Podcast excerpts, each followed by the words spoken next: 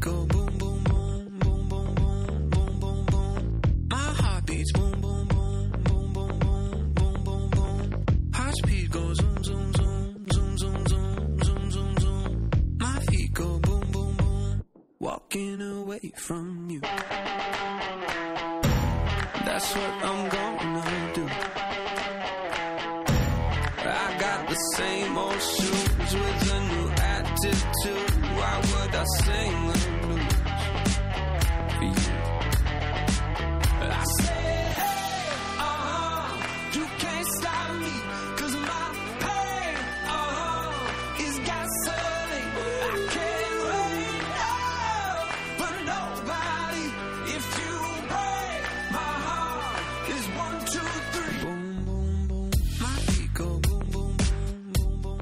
各位听众朋友们，大家好，欢迎大家再次来到折耳根播客，我是折耳根。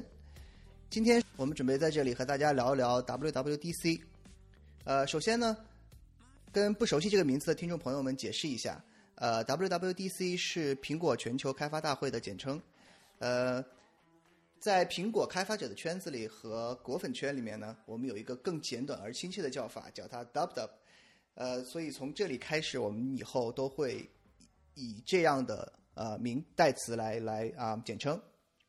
那么这个 WW 开始呢，只是一个纯面向开发者的技术性会议，嗯，后来经过不断的演变，特别是嗯 iOS 生态建立起来以后呢，它越来越演变成了一个面向消费者的这样一个发布性会议。所以有越来越多的普通消费者也开始关注这个 WWW。苹果往往会在这上面发布下一代的各种操作系统，嗯，介绍各种呃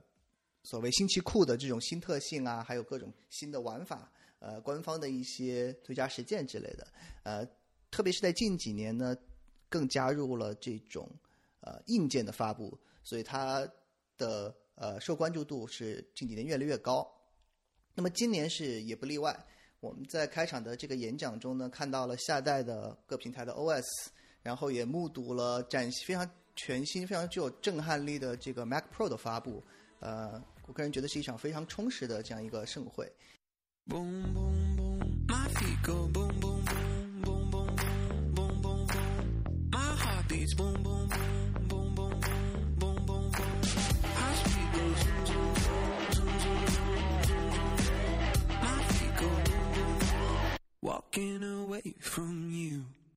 首先，我来给大家介绍一下今天在场的各位主播和嘉宾。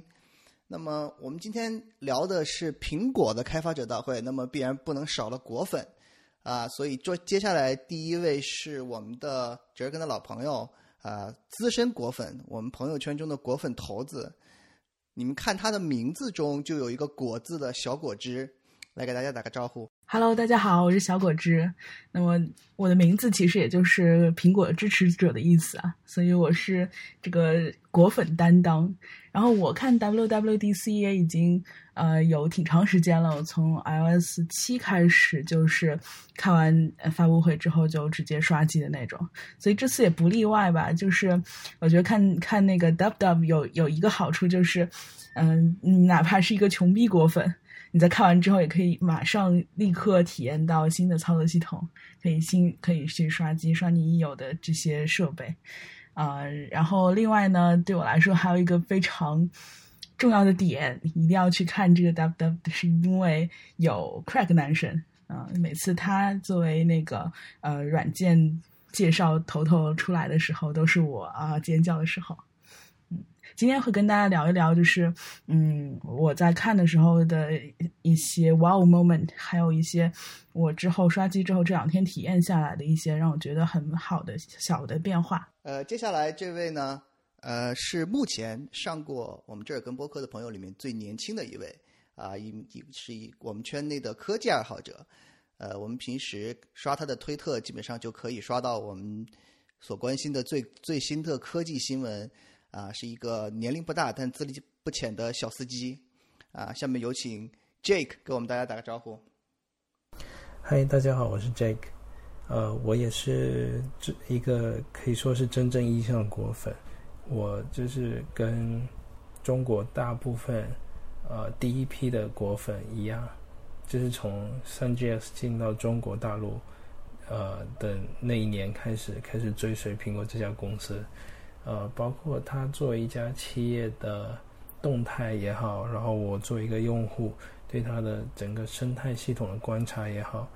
我觉得我还是跟了他蛮多年的，包括 WWDC 我也是看了好几好几年，然后包括去年我也到了。杭州，然后在线下跟呃一些开发者啊、果粉也好，就是看完整个直播，所以呃也让我对今年的 WWDC 是有一些蛮大的期待。包括在发布会之前已经有泄露的一些，比如说业呃业界模式啊，呃这些截图也好，都都让我非常激动。所以也是在新系统发布的第一。第一时间，我也是把所有能刷的设备全部刷到了预览版，所以嗯，之后会展开讲这些东西。好，呃，那么前面是两位这个普通消费者，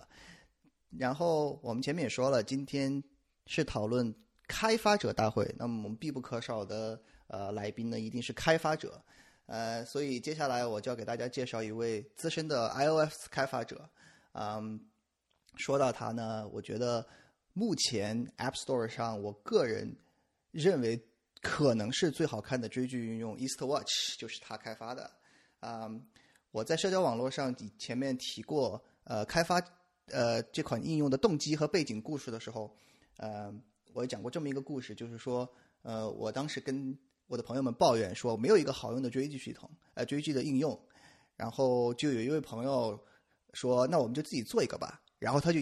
真的做了一个出来，就是这位朋友。那我们现在就有请这位非常刚的开发者 Shane 来跟我们打个招呼。Hello，大家好，我是 Shane。嗯，刚才这儿跟队友介绍有，我感觉有些过分了。我其实不是不算特别资深的，呃，我是。要说到 WWDC 的话，我是从二零一五年开始，呃，开始看 WWDC 的。当时那届 WWDC 对我印象特别深刻，不仅因为那是第一届我看 WWDC，而且那一届 WWDC 呃发布 Swift，呃，所以那个时候差不多是就是我开始使用 Swift，开始步入 iOS 开发的时刻，嗯，然后。我今天就，呃，就是会参与大家讨论，嗯，参与大家对新的 OS 的讨论，而且可能会更多的评论一下我从一个开发者角度对这届 WDC 的内容的体验，嗯，包括我们在我们开发者呃之前在期待什么，我们得到了什么，我们没有得到什么，嗯，我们期待下一届会得到什么，嗯，呃，我想补充一点就是。就是我相信大多大多听众可能都已经知道，但是我还想补充一下，就是 WDC 作为一个开发者大会，其实它，呃，其实它是，呃，其实它不仅是周一的那一个 keynote 的演讲，其实它会，呃，它会在这周的五天之内，呃，都会有各种各样的演讲，呃，我们叫这样的演讲叫 sessions，不仅有这些 sessions，还有一些 labs，就是说，呃。参加会议的开发者们就可以到呃到会议室中跟苹果的跟苹果的工程师呃非常近距离接触，甚至可以拿自己代码呃向他们索求一些 code review。呃，也就是说这届就是说 WDC 的门票非常昂贵，是一千多美元。呃，但是呢，对于每个开发者来说，这是都是非常值得的。呃，总之就是这样，因为。很多朋友都以为 WDC 就只是一个周一的一个 keynote，就是一个发布会而已。其实它比那个发布会要多很多。嗯，谢谢。嗯，好，那我们可以等等一下，让啊 Shay 从开发者的角度给我们来详细解说一下这一一届呃 WWDC 从他的呃角度来看会有什么呃和我们这种普通消费者不一样的观点，然后。如大家所见，我们刚才所有的啊主播们或多或少可以都可以都算作果粉。那么呃，作为一群守序中立的果粉，我们也非常欢迎来自圈外的声音。那么我们今年今天也请来了一位可爱而又迷人的反派角色，是吧？一位来自知乎的安卓开发者，呃，我觉得他应该能为我们带来一些不同于果粉的看法。所以我们下面就有请这位原力黑暗面的使用者 Matthew 给大家打个招呼。Hello，大家好，我是 Matthew 啊，我是一个安卓开发。呃，我看 WWDC 的原因很简单，就跟之前看罗老师的这个发布会是一样的。我甚至去过 TNT 的现场啊，呃，但是离罗老师太远，所以没有，就是缺少感受到罗老呃呃，哎，怎么说呢？就是说我已经很久没有感受到这种罗老师的力量了，估计以后也感受不到了。那作为唯二年度发布会之一的 WWDC，那当然就不能错过了。呃，当然我看 WWDC 的另外一个原因就是啊、我英语比较水。呃，看 WWDC 当然可以复帮我复习一些英语四级的词汇啦，还有一些关键词汇的用法，嗯，比如说 just awesome, so nice, really fantastic. Oh, just like that. 我觉得我已经对这些词非常的精通了。呃，包括我们在做软件开发的时候，我经常跟我们的设计师沟通，我也会用这些词汇啊。我觉得我是非常感受到了 WWC 的这个精髓啊，就是这些词一定要熟练的使用。呃，当然，今年的 WWDC 还有一些比较我感兴趣的东西啊，比方说它那个特别贵的显示器，还有 Swift Swift 的 UI，这个也是一个开发者呃，应该说前端开发界比较流行的趋势吧。呃，接下来我可能也会跟谢颖交流一下。呃，当然还有一个 Dark Model，这个我在后面也会说一下，因为如果是一个古典互联网的从业者，至少在一二一三年的时候，知乎应该是比较早的就开始把夜间模式引用到一个 App 中来的，就是这么一个典范吧。然后我也会讲一下知乎的夜间模式怎么做的。呃，总的来说我可能会讲的比较发散，呃，不过没关系，我是一个反派角色吧。好，好，那我们谢谢这位来自反派的可爱又迷人的角角色哈。那么呃，最后也就是我了。呃，我作为一个长期的苹果用户，嗯、可以算是一个呃资深果粉了。但是呃，在最近几年，信仰产生了动摇。那么，我希望通过今天的呃，通在这个果粉和非果粉之间的碰撞和讨论呢，呃，能为我再次巩固信仰。那么，以上就是我们今天到场的所有的呃主播和嘉宾。另外，在我们正式开始之前，我想啊、给各位主播，还有呃，同时也是给各位听众啊、声明一下，就是说，因为我们现在呃，因为我们今天并不是呃，甚至可以说是专门嗯、邀请到了呃这个两大阵营的呃开发者，那么我觉得一定会产生一些呃大家互相吐槽啊，或者是呃不不同意见。那么呃，我的我对这我我希望大家就是呃和平讨论，可以吐槽，但不要攻击。一些容易引战的话题呢，咱们就一语带过。呃，搁置争议，共同开发。Walking away from you. 好，那么我们这个闲话不多说，直接进入。嗯，我们今天嗯以这样一个流程进行，就是呃各位主播可以先谈一下呃从自己的角度谈一下总体的观后感，呃和对这一届 Dub Dub 的评价。然后呢，我们会呃按照整个 Kino 的呃顺序，呃让大家来嗯简介里面觉得值得讲的一些要点来谈。呃，那么第一个，我们有请小果汁给我们谈一下自己的观后感。就是这一届大会，我其实一开始都有点不想看，就是总觉得前面几届看下来也就那样，然后刷了 beta 之后呢，也没有特别兴奋的感觉，反而是觉得 bug 一大堆。然后在想看不看呢？但是因为朋友圈实在是，嗯、科技圈人比较多，然后，呃，整个氛围就被带起来了。一会儿图拉顶那帮人在杭州那边，呃，线下聚会了，然后 Twitter 上面也有很多，呃，是自组局或者是一起自嗨的那种那种局，然后想，哎，还是看吧。然后就嗯，就按时打开了那个嗯、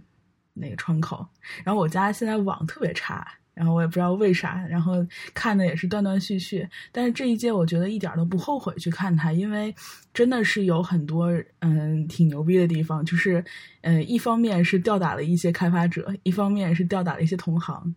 就首先，我觉得就吊打开发者的地方，嗯，就是嗯，比方说 iPad 作为 Mac OS 的扩展屏幕，那这个很多第三方 App 就直接躺枪了。然后包括现在新的那个截图和图片标记已经做得非常棒了，不光是有之前支持的一些功能，它还有呃放大呀、签名啊很多这种功能，它甚至支持用呃 Apple Pencil 直接呃从左下角往上滑，然后截整个屏幕，甚至是全屏截图。然后这个也是呃就是基本上屠杀了一些第三方的应用。然后 Safari 也作为一个更加强大的存在，因为 File 这个应用的呃。那个爆发，然后 Safari 开始自带下载，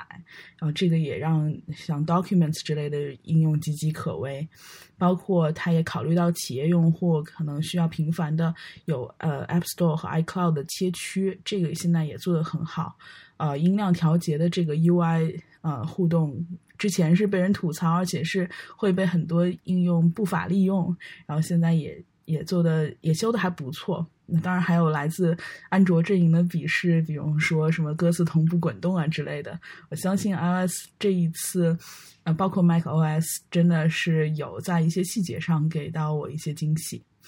呃，另外就是。呃，吊打同行，就是尤其是我觉得隐私策略这一点，嗯、真的是有吊打同行的感觉。就是他非常在意你的每一个呃可能暴露隐私的环节，包括骚扰电话，包括呃你的 sign in 你注册账户、垃圾邮件，呃你的设备如何被找到，但是又同时不暴露你的隐私，啊、还有更细致的权限控制，这一些都在我现在的日常体验当中逐渐的感受到苹果的用心吧。好的，呃，所以呃，小伙子你是已经刷了这个呃 beta 的版的系统了，对吧？对我刷了手机、iPad 和 Mac，我没有刷手表。啊，哎，那呃，我这里插一句，就是呃，这里的各位主播呃是都已经刷刷了这个系统了吗？有有谁有谁已经刷了这个系统的？我没有刷，因为我没有啊、我我我我是一个稳定的喜欢稳定的人。OK OK，那么 Shake Shake 你刷了吗？呃，我只升级了 macOS Catalina，嗯其他没有升。啊 OK，那么这个我觉得嗯，你刷了吗等会儿可以呃，并没有，我也是一个追求稳定的人，年纪大了喜 喜欢稳定一点。OK，所以那么呃，我觉得我们等一会儿可以从这个呃刷新策略这个这个角度上呃来谈一下我们对这个新系统的一些看法。那么接下来呃，Jake，你有你对这个这次的 WW 有没有什么想说的？呃，其实这一次 W 就是我看之前泄露的一些截图也好，然后一些小道消息也好，我对整个呃 iOS，然后 iPadOS、macOS，然这些更新都是蛮个人是蛮期待的。然后，所以在官方的 Keynote 一结束之后，我也是把呃我所有能升级的设备全部都呃第一时间更新到了预览版。那其中，我个人觉得我做出最大牺牲的就是我已经呃越狱半年的 iPhone，因为我呃越狱就是有很大一部分原因就是对于呃一个 Dark Mode 的需要，然后还有一些小细节地方，我觉得苹果做不够好，然后越狱也是可以蛮能提高这些呃用户体验的，所以呃 iOS 十三其实其实是在很多小细节方面，包括这个 Volume HUD，呃，它是把它改的更好看了，然后也不会像有一大块在屏幕中间阻挡视线，然后包括 Dark Mode 也满足了很大一部分用户的需求，所以我觉得还是蛮能赢得作为粤语用户的心的。然后还有一个方面就是 i 呃，就是 macOS 上面有一个功能是 Sidecar，它可以把呃 iPad 作为第二个屏幕，然后可以把 Mac Mac 上面的画面去 mirror 到 iPad 上面。然后我想试，我是想试用这个功哎，能。你已经你已经用你已经试用过这个功能了吗？啊、我我是想用，但是目前在我的设备上好像没有办法实现，就是我找不到那个 AirPlay。啊，哎，我已经实现这个功能了，我我这边可以做到投投影过去，但是就是投影了之后，但是 iPad 的触触屏功能就失效了，然后 Pencil 也不能用，然后就是只靠 Mac 的鼠标板在 Pad 上操作，其实我觉得只能看看，你要想在上面操作，其实很点不准，就至少目前的版本是这样。那么我觉得这个使用体验也可以是等会儿我们具体展开啊、详细说的一个方面。呃，那么这这边还有什么需要补充的吗？呃，对的，我觉得使用体验可能就是因为毕它毕竟作为第一个 beta 的版本，然后还有蛮多地方可以去改进的，然后包括不同人遇到的 bug 可能也不太一样。呃，我还是蛮期待，就是整个它完善完善之后，然后包括呃一些开发者去适配这个 Dark Mode，用苹果官方的 API 去做原生的 Dark Mode，在整个系统正式版发布的时候，这些 App 一起更新，然后当那个时候应该是会给给到就是所有用户一个比较完整，然后比较一个优良的操作体验。然后还有一个，然后然后就是目前的版本，然后我就是体体会到蛮多的，就是 random 的 crashes、resprings，甚至 iPad 会自自己重启。然后呃，还有一点就是我感觉苹果好像在想要拿掉这个 3D Touch 的功能，因为我感觉在系统蛮多完全拿掉了啊。对它有些地方 OK，都被都被 haptic touch 给给取代了，感觉苹果就是想要开始完全杀掉这个功能。所以你很你是很喜欢这个，所以你是很喜欢这个三 3D Touch 这个这个特性的对，我觉得在啊。一些比如说切换应用的地方，然后我就是蛮常会用这些手势的，然后包括有一些捷径，我觉得它是，嗯，如果是 d touch 下去还是蛮快的。呃，对，反正苹果做这种事情也不是一天两天了，是吧？它非常，它在这种啊、功能的删减和这个改进上面是非常激进的。呃，那么说到这个，嗯，Shane，你的体验呢？就是本届 WDC 之后，我升级了 macOS Catalina，呃，我没有升级别的系统，和和大家原因都一样，就是希望有一个比较稳定的、比较稳定的工作生活数码环境。嗯、因为如果遇到 bug 的话，可能我我个人之前也体验过，就是可能需要费很多很多时间来 work around 这个 bug，而且它很有可能会会对我的文件、对我的资料有损失，所以我没有升级。但是作为一个开发者来说，我升级到 Catalina 之后，就可以使用新的 Xcode，使用新的 Xcode 的所有功能。嗯、其实新的 Xcode 就就会有所有新的新的 OS，比如说 iOS、iPadOS、WatchOS 的呃模拟器，所以我也是可以体验到的。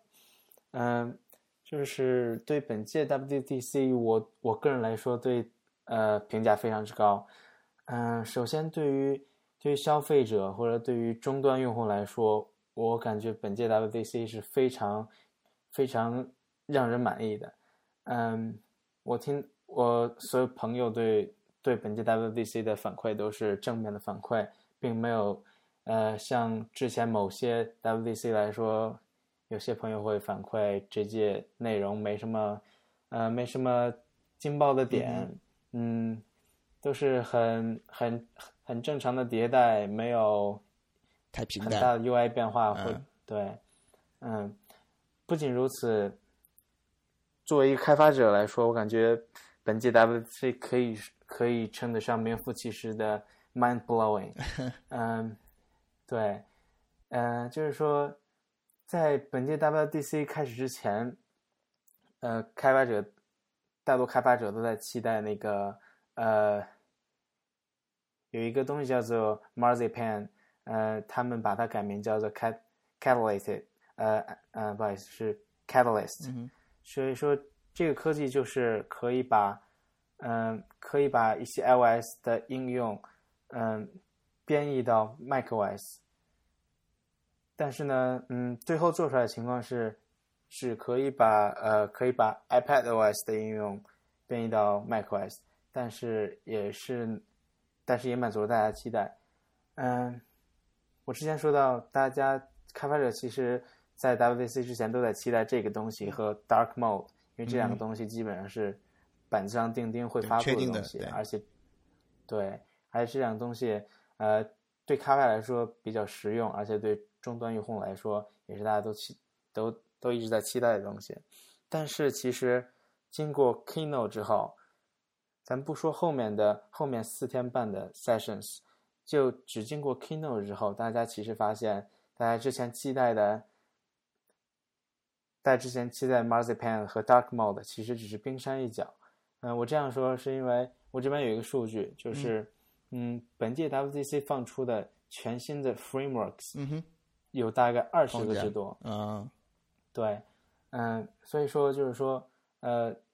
本届 WDC 放出了很多新东西，对于对开发者来说放出来很多新东西，以至于之前期待的那两个东西，呃，已经变得只不过是很正常的一个更新呃发布新东西之之中的几个东西而已。嗯，然后我觉得本届 WDC 让终端用户非常的兴奋，非常的开心。呃，但是我更想吹一下的是，它为 开发者们提供了一个全新的开发体验。嗯、我想提到这个词叫做 workflow。嗯哼，嗯、在本届 WDC 中，不仅在 Keynote 中，而且在后面的很多 Sessions 中，嗯，这个这个词 workflow 这个词的出现率非常之高。嗯，因为呃，我觉得 Apple 不只是给新用户呃给用户新的功能，对，给开发者新的 frameworks，而且他们他们也在一直为开发者着想，为他们开发更舒服的 workflow，、就是呃工作流程，就是不仅给你这个新的 frameworks，不只是把这个 frameworks 呃扔出来让大家来用，而且它更考虑到这个嗯从呃开发者从设计到开发到调试一整个流程的过程。嗯，然后我还要提到一点，就是我个人对，呃，对 Keynote 来说的一个体验，就是我感觉 Keynote 的内容的设计，我感觉非常的微妙。因为之前这儿跟提到，这个 Keynote 本来只是要面对开发者的，但是现在有很多的、现很多的媒体、很多的网红，嗯还有很多很多的消费者在看。啊，所以说，对，所以说，嗯，然后我感觉 Keynote 就本届来说，Keynote 那种呃设计非常微妙。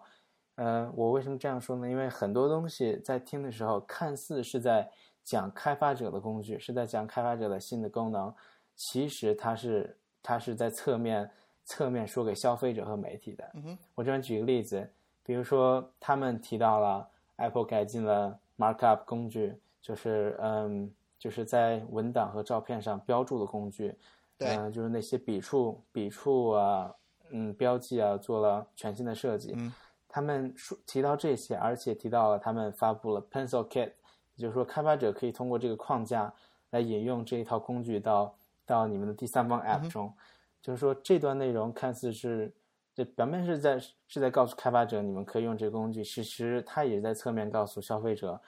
呃，我们不仅这个新工具会在系统 App 中出现，你们也将会在所有的很多的第三方 App 中出现。嗯哼，对，嗯，以上基本上是对我是我对本届 WDC 呃总体上的感受。OK，好，呃，感谢 Shane 给我们带来了这么详详细的从开发者角度的这样一个体验啊、接下来，那么来自另一个世界的 Matthew，你的体验是什么？呃，我因为没有升级，所以没有太多的体验啊。但之前也说了，因为嗯哼，它的夜间模式跟那个显示器啊，当然还有哎，还有那个 Mac Pro，啊因为 Mac 嗯 Pro 的话，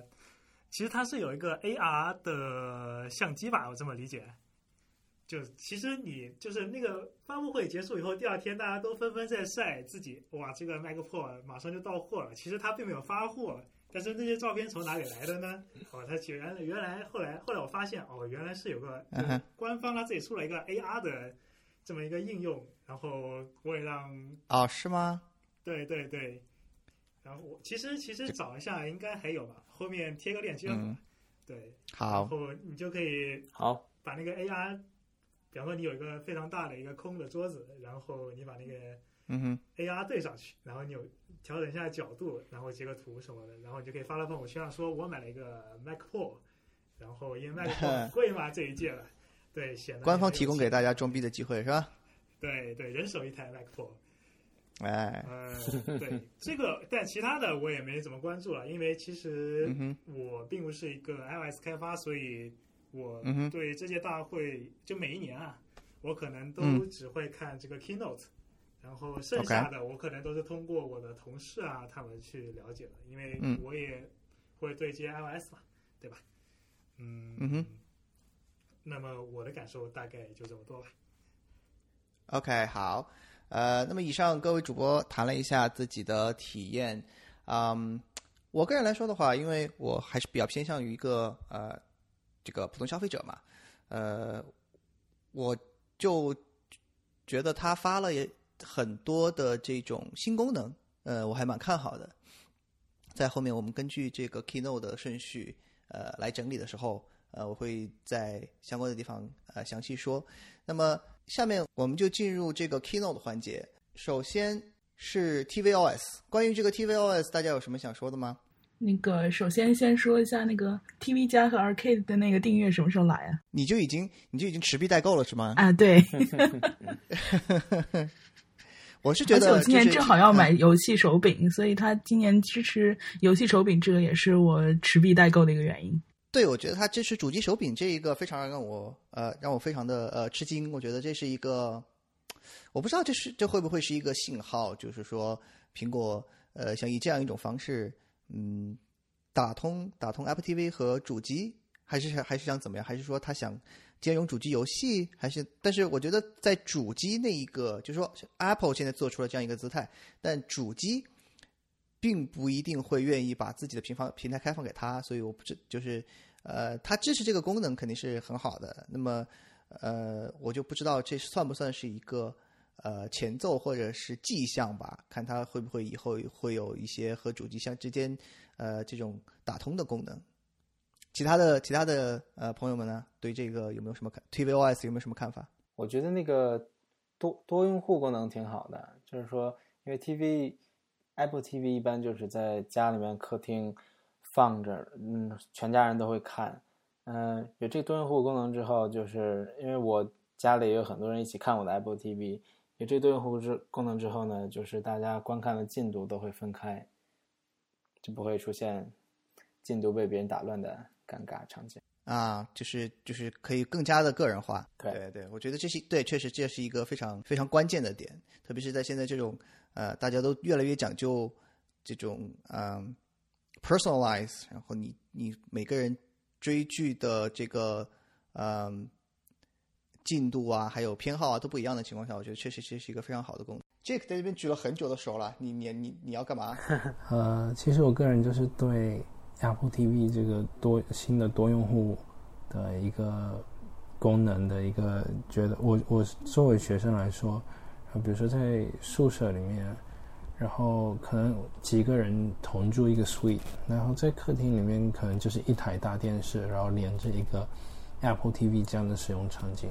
然后我就觉得在这种情形下，然后就是每一个室友就可以。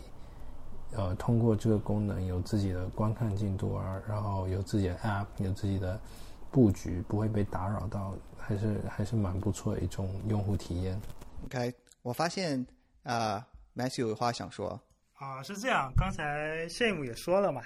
就是它不只是一个面向消费啊呃开发者的一个大会，也是一个面向消费者的大会。我作为一个非果粉，那可能 Apple TV 这里，它对我来说，我就是个消费者嘛，对吧？嗯那我可能之前因为我也没有用过 Apple TV，可能朋友家有，呃，但是他也有 Netflix 账号，我也有 Netflix 账号。那么其实我可能会更 care 说它跟 Netflix 的这么一个区别是什么呢？因为 Apple TV 其实现在也算一个流媒体了嘛，对吧？至少从今年的大会上看了起来。呃对，对，那么它如果他从今年或者说呃或者说他呃呃呃，应该是处于一个流媒体的一个起步阶段吧，我可以这么理解吧？是，呃，那么他往后会怎么跟 Netflix 竞争，或者跟呃 YouTube 啊 OK，或者是 HBO 这些公司竞争，可能是我比较 care 的一个点。当然，其实现在嗯我、我我觉得它还没有一些剧能够让我去专门去用它，比方说成为他的会员，对吧？呃，但我但他成功的吸引了我的注意力，我可能后续嗯。会多关注一下这方面的。对。好，呃，小伙子，你说，啊，我是想回应一下之前那个先说手柄的事儿啊，因为我在想，如果主机游戏真的是要跟 Apple TV 打通这件事情，可能没有那么容易。就它不然的话，它本身以卖主机为销量呢，它怎么可能直接把这个红利让给 Apple TV？我是在想它，呃，对我是这样想的，对，嗯，我是想它那个，呃，就是 Apple TV 之所以支持手柄，还是想可能是更加丰富游戏开发者他能够通过 Apple TV 这个平台做到的一些体验。比方说，现在在 Apple TV 里面，我去体验游戏，我可能只能做到一些呃，就是。呃赛车类的游戏，因为它靠那个遥控器就可以做到，然后我可以用那个那个遥控器跳那个那个跳舞，但是他那个跳舞的捕捉其实很弱了，只能捕捉一只手的动作。嗯，但如果加入了手柄之后，可能就会有对战的一些游戏更多，可能会有一些呃更加高级的打斗类的游戏。嗯，可能这些游戏它本身就是嗯 Apple 平台的游戏，只是它的玩法会需要手柄的支持。那么 Apple 作为一个不出手柄的公司，可能现在目前就要支持一些主流的手柄。这是我的想法。嗯，呃，另外就是讲到那个呃，Apple TV 作为一个付费平台跟其他平台竞争的事情，呃，我觉得它现阶段这个 Apple TV 可能还是一个盒子，就是它还是一个、嗯一个载体，它承接了 HBO，承接了 Net Netflix。那未来它的内容究竟能出到多好？我我我倒是不太担心，我觉得，嗯，苹果这么一个又有钱又有自己平台，然后也一直有这个呃开发影视作品经验的一个公司，我倒是还挺期待它能做出什么作品来的。做出什么东西，对吧？对，然后这次在发布会上，它不是也放了一个预告片嘛，也是一个，嗯，也是一个架空历史的一个那个呃科幻巨制，算是对。然后呢，我我觉得还是有点意思。他说的是苏联是第一个登月的国家，然后冷战嗯期间的一些事情就完全被改了，有点当时亚马逊出高保奇人的那种感觉。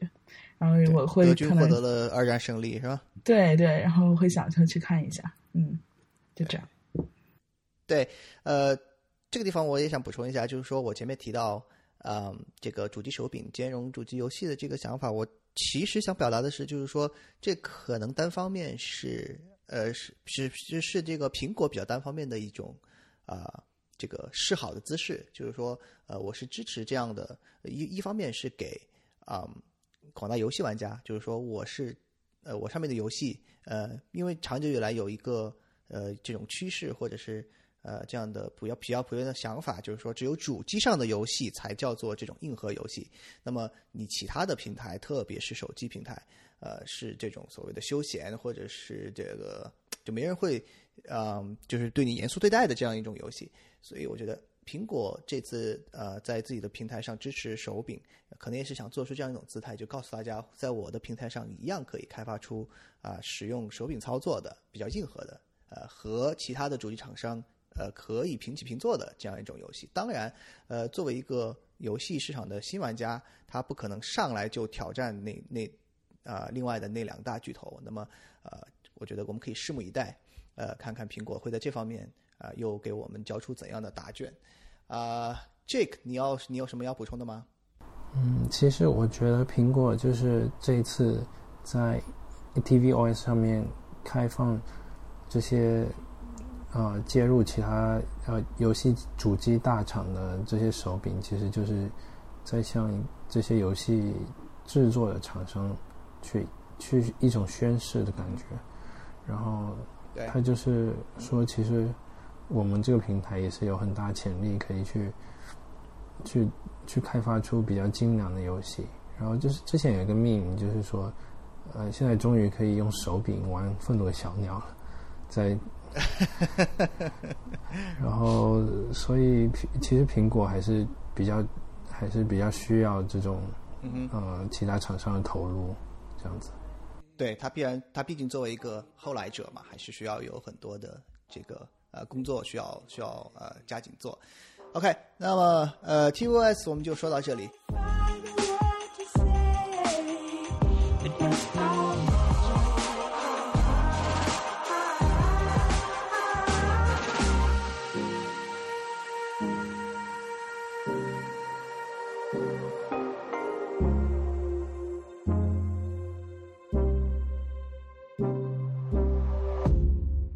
下一步是 WatchOS，我们来谈一下这个 Activity Trends 和嗯环境噪音检测，还有一个是呃专门针对女性用户的生理期追踪。那么我们有请我们这边唯一的女性用户小果汁为我们谈一下这三个点。啊、是这样子的，就是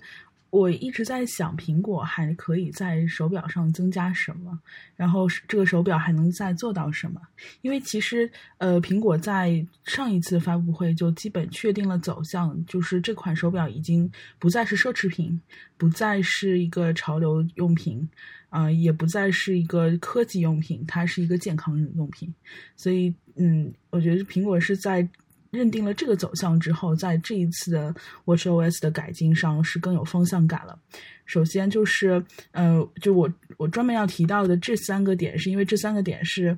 在我看来是 WatchOS 真正想要跟进的方向。嗯，前面的包括那个 App Store 独立啊，或者是可以做到更多的小应用、计算器和呃听呃有声书这些，呃，它都是手手就是手表硬件功能常规更新所要带来的一些东西。但是，嗯、对于 Activity Trends，然后环境音检测和生理期追追踪，在我看来是这个手表它在想办法怎么样在现有的检测器的嗯、工作的情况下去做到更多。嗯，比方说现在我们有每天的数据，可能其实在手机上是可以看到月数据和年数据的。但是，嗯，我看这个数据唯一的感受就是，哦，我今天的圈儿没画满，呃，谁谁谁今天又打败了我，然后就是我这个我获得了几个勋章，大概就是我看这几这几个点吧。但是有 Activity Trends 之后，我觉得最好的一点是，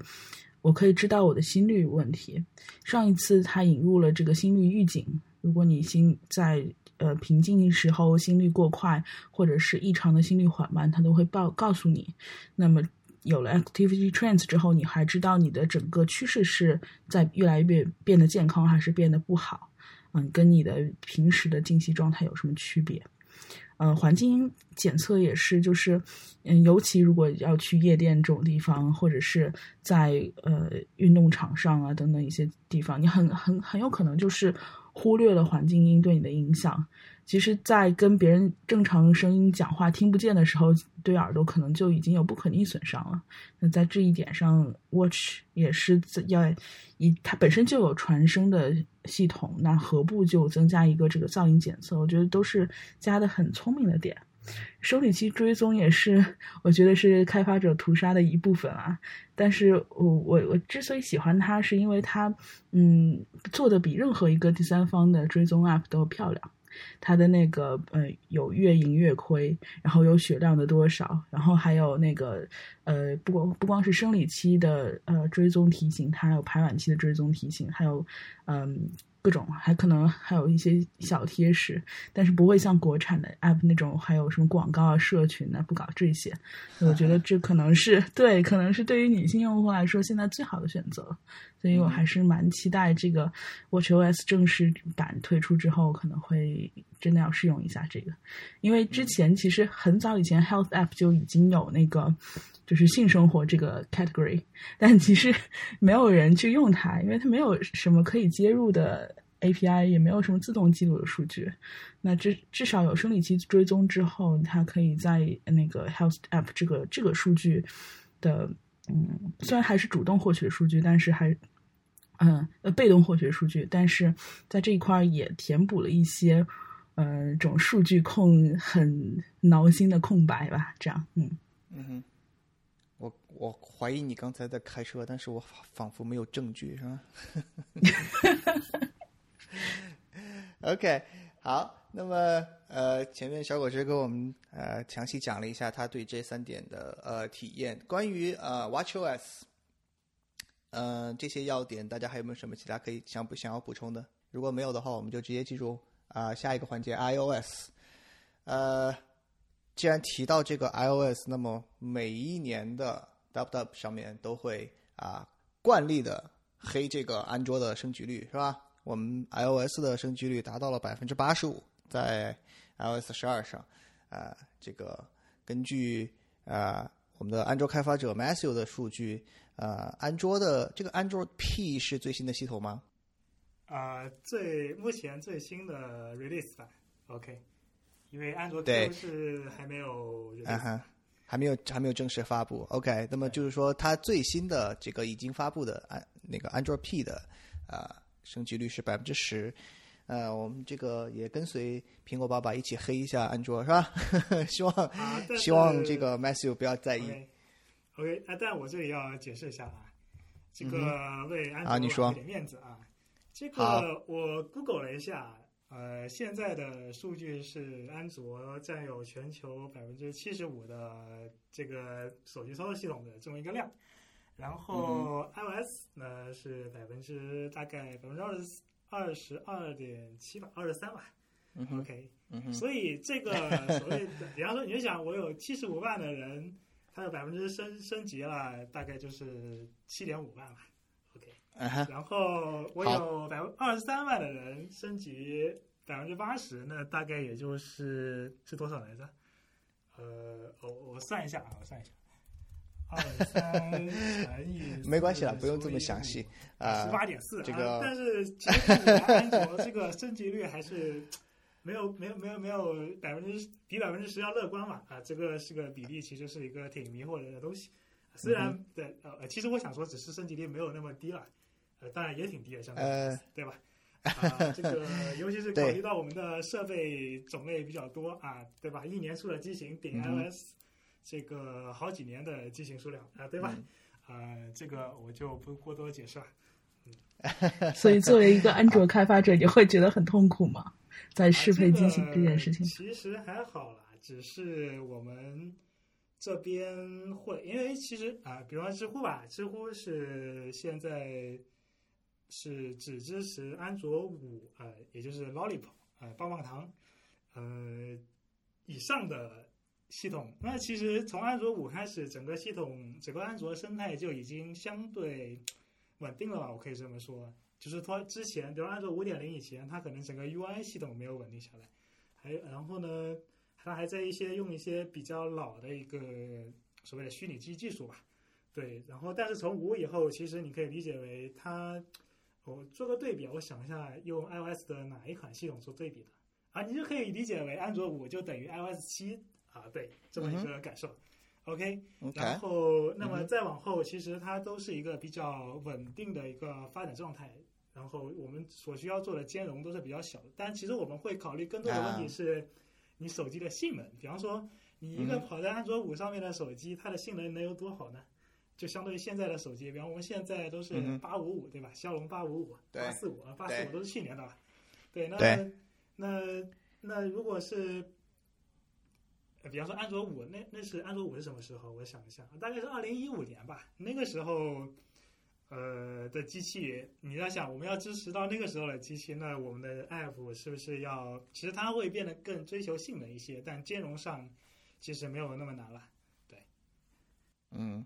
好，这个 Matthew 为我们的安卓系统挽回一城是吧？那呃，我想再追问一下，就是啊、m a t t h e w 呃，因为你前面提到，就是说你在比较早以前就已经在呃研究过这个呃这个所谓的暗黑模式 （Dark Mode） 的啊、相关的一些东西。那么可不可以给我们详细讲一下，就是 Dark Mode 这里面呃有些什么你觉得可以分享的？啊，其实也不是研究过，只是因为我恰好开发中会接触到，所以呢，我就比较了解一些吧。首先呢、d a r k Mode 它就是正式的翻译啊，它不应该叫夜间模式，它应该叫嗯什么暗色主题，对吧？暗色模式啊哈，也 dark 对吧？dark 的反义词是 light，它不是 day，OK，、不是 night 对吧？OK，然后呢，呃，关于所谓的夜间模式这个词啊，呃，我觉得夜间模式可以分为很多种，呃，就像回字有四种写法一样，呃、其实夜间模式我们大体上来看可以分为三种吧，呃，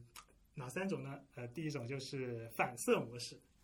反射模式是什么意思呢？这个我不知道大家用过没有啊？呃，反射模式其实它的原理就是，比方说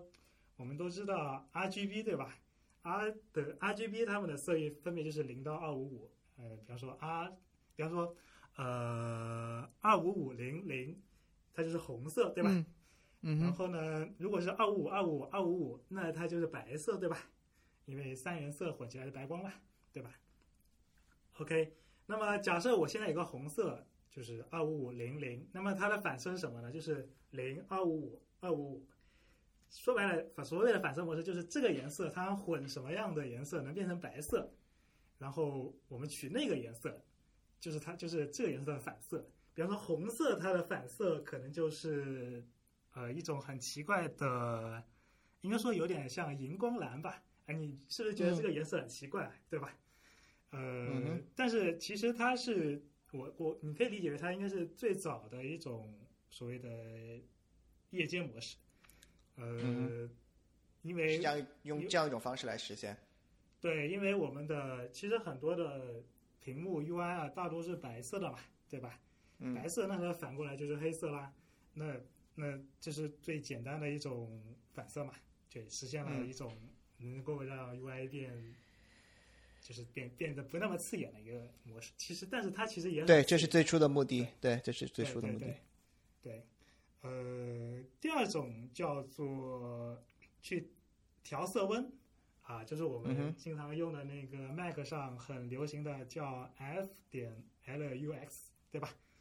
呃，包括 iOS，呃，前两年我记得是它内建了一个叫 Night Shift，应该是叫这个名字吧，就是把你的对晚 Night 上的时候你对你的晚上的屏幕会非常的黄，呃，那么我稍微研究了一下这个原理啊，呃，为什么说我们把屏幕变黄，甚至你极端一点，它可能会变红？它能够，呃，就是这种这种调色温为什么是这样子的呢？对，呃，是这样子的。我查了一下维基百科啊，首先我们来看一下色温的定义啊，这个比较专业，叫什么？叫热黑辐射体与相同的光，就是那个热黑辐射体，它会发出一种辐射，辐射就是一种波嘛，就是一种某种频率的波，光也是一种波，对吧？那么当这两个波的能量，它们是呃，也不能叫能量，应该叫开尔文温度。啊、这个可能就要涉及一些高中高中物理了，我就不多过多不多过呃 不过多解释了。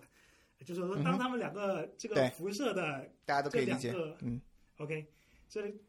就是这个光的能量跟这个热黑辐射体辐射出来的这个能量，它们的开尔文温度是一样的时候，那么我就认为这就是它那个色温。呃，至于什么是热黑辐射体呢？呃，这个我也百度了一啊、维基了一下啊、对吧？所谓的热黑辐射体叫做，它是一个理想化的模型，呃，就是说这个东西呢，它能够吸收传给它的所有的这么一种电磁辐射，而不产生反射或者透射，就是你给我的能量我不会反出来。然后我也不会让这个能量穿过我，就是你给我什么，我就全盘照收啊，这个就叫做啊哈那它这个这个的话和我们这个呃 dark mode 的呃关系啊，是什么呢？稍等稍等啊，马上就来啊，对吧？呃，这个 key 你刚才正恰好问到了，它就来了。嗯就是随着温度的上升，这个黑体呢，它会辐射出这个电磁波啊，对吧？哎，这就与我们刚才说的这个，就是电这个电磁波的频率，它跟这个光的频率如果相同，这就是色温，对吧？那么对于人的眼睛而言呢，小于七百 K 的这个这个这个开尔文温度，它就是黑色的，懂我的意思吗？嗯哼然后如果它大于七百度，它逐渐递增的话，它会先变成红色，然后嗯接着，呃，如果我这个开尔文温度一直往上，它就会变成黄色呀，然后甚至变成蓝色。那么，对吧？哎，这又联系到一个点，我们经常会用到，呃，所谓的色温，其实你也可以以为它是把蓝光给过滤掉了嘛，对吧？那么对对，对对，所谓那么我们说为什么要过滤蓝光呢？就是因为蓝光它的色温比较高，呃，大概是、我查了一下，大概是五千三百 K 以上吧。对，那红色的色温就是三千三百 K，那可以看到红色它其实是一种，呃，叫做什么呢？嗯，暖色温啊，暖色温。对对，蓝光叫做冷色温啊，对这个词，呃，比较，其实我理解我也挺难理解的，对。然后它因为它为什么温度小呢？它它反而是就开尔文温度小的它是暖色温，开尔文温度更大的它是冷色温的，嗯、这个我就不过多解释了，大家意会一下。对对这个这个和我们主题关系不大，我们就不不去纠结了。OK，然后所以说我们嗯把蓝光过滤掉以后，它就变成屏幕就会变成发黄发红，对吧？然后人眼呢，对于这种冷光呢，呃，它看得多。所谓的冷光，我们刚才说的蓝光嘛，它温度比较高，那就说明它的能量比较大。那么能量，我们我们就像我们在太阳底下晒紫外线会晒伤一样，能量大，它就容易导致人这个疲劳嘛，对吧？嗯哼，呃，对，所以说晚上的时候，我们就要把这种让人疲劳的给过滤掉，对，这种对人嗯眼不好的过滤掉，然后我们要对自己眼睛好一点，所以屏幕就会发黄发红，啊、这个就是所谓的调色温啊。那么第三种呢，就是、呃所谓的应该是目前相对而言最好的一种方案吧，就是知乎的。知乎的是怎么做的呢？其实我刚才也说了，如果是一个古典互联网的用户的话，你应该会记得知乎的 App 在一点零还是二点零的时候就已经支持了所谓的呃 Dark Model，OK，、然后呢，呃，也就是说你的你既有白色的主题，也有一个暗色的主题，呃，那它是怎么做的呢？也就是说，其实所我们用 RGB 来表示这么一种颜色，它不是特别能让人理解，因为你，然后我给你一个，我告诉你一个 R 是二五五，告诉你一个 G 是一百，告诉你一个 D 是八十八，你能想象这是什么颜色吗？哎，好像不能哦。然后呢，你然后你你你再你哪怕自己算，你好像也算不出来。但是所以呢，人们就发明了一些另外一些比较直观的方法，叫什么 HSV 啊、也可以叫 HSD。如果你用 Sketch 的话，你可以其实你去选颜色，你是可以看到它有 RGB 模式，也有 HSB 模式啊。对，嗯那这个不同 H 的模式呢？H 就是色相啊、色相就是嗯，这是这个颜色是的基本颜色，它是个什么颜色？比方说是红色，是黄色，呃，或者是蓝色。OK，whatever、接着这 S S 什么？S 就是饱和度，啊，就是我这个颜色越饱和，它就是越纯啊，就是比方说纯红就是二五五，对吧？如果是 RGB 里面红，嗯对。然后如果它饱和度低，它的颜色就会发灰啊，自己意会一下。这个 V 呢就是明度，呃，嗯，就是这个颜色的亮度。然后我们在嗯做夜间模式支持的时候呢，其实，呃，对于一个没有夜间模式的 app 而言，它首首先有一个正常的一个主色，对吧？比方说我们的蓝嗯色可能是一个固定的蓝色，但是我们现在要把这个白底上面的这么一个蓝色，它变成一个黑底上面的蓝色，它可能如果这个颜色值还是一样的话，它可能有一些不协调，对吧？那么我们就要想办法让它协调一下。怎么协调呢？我们就把这个颜色啊，它先换成 HSV，然后呢，我们的 H 就不要变了啊，因为这是颜色的基本色调嘛，对吧？然后呢，我们可以一般来说我们调的是低啊，就是这个明度。我们夜间模式嘛，我们可以把明度调低一点，对吧？然后呢，如果我们觉得调明度还不够，我们就可以把 S 调，把它饱和度给降低一点。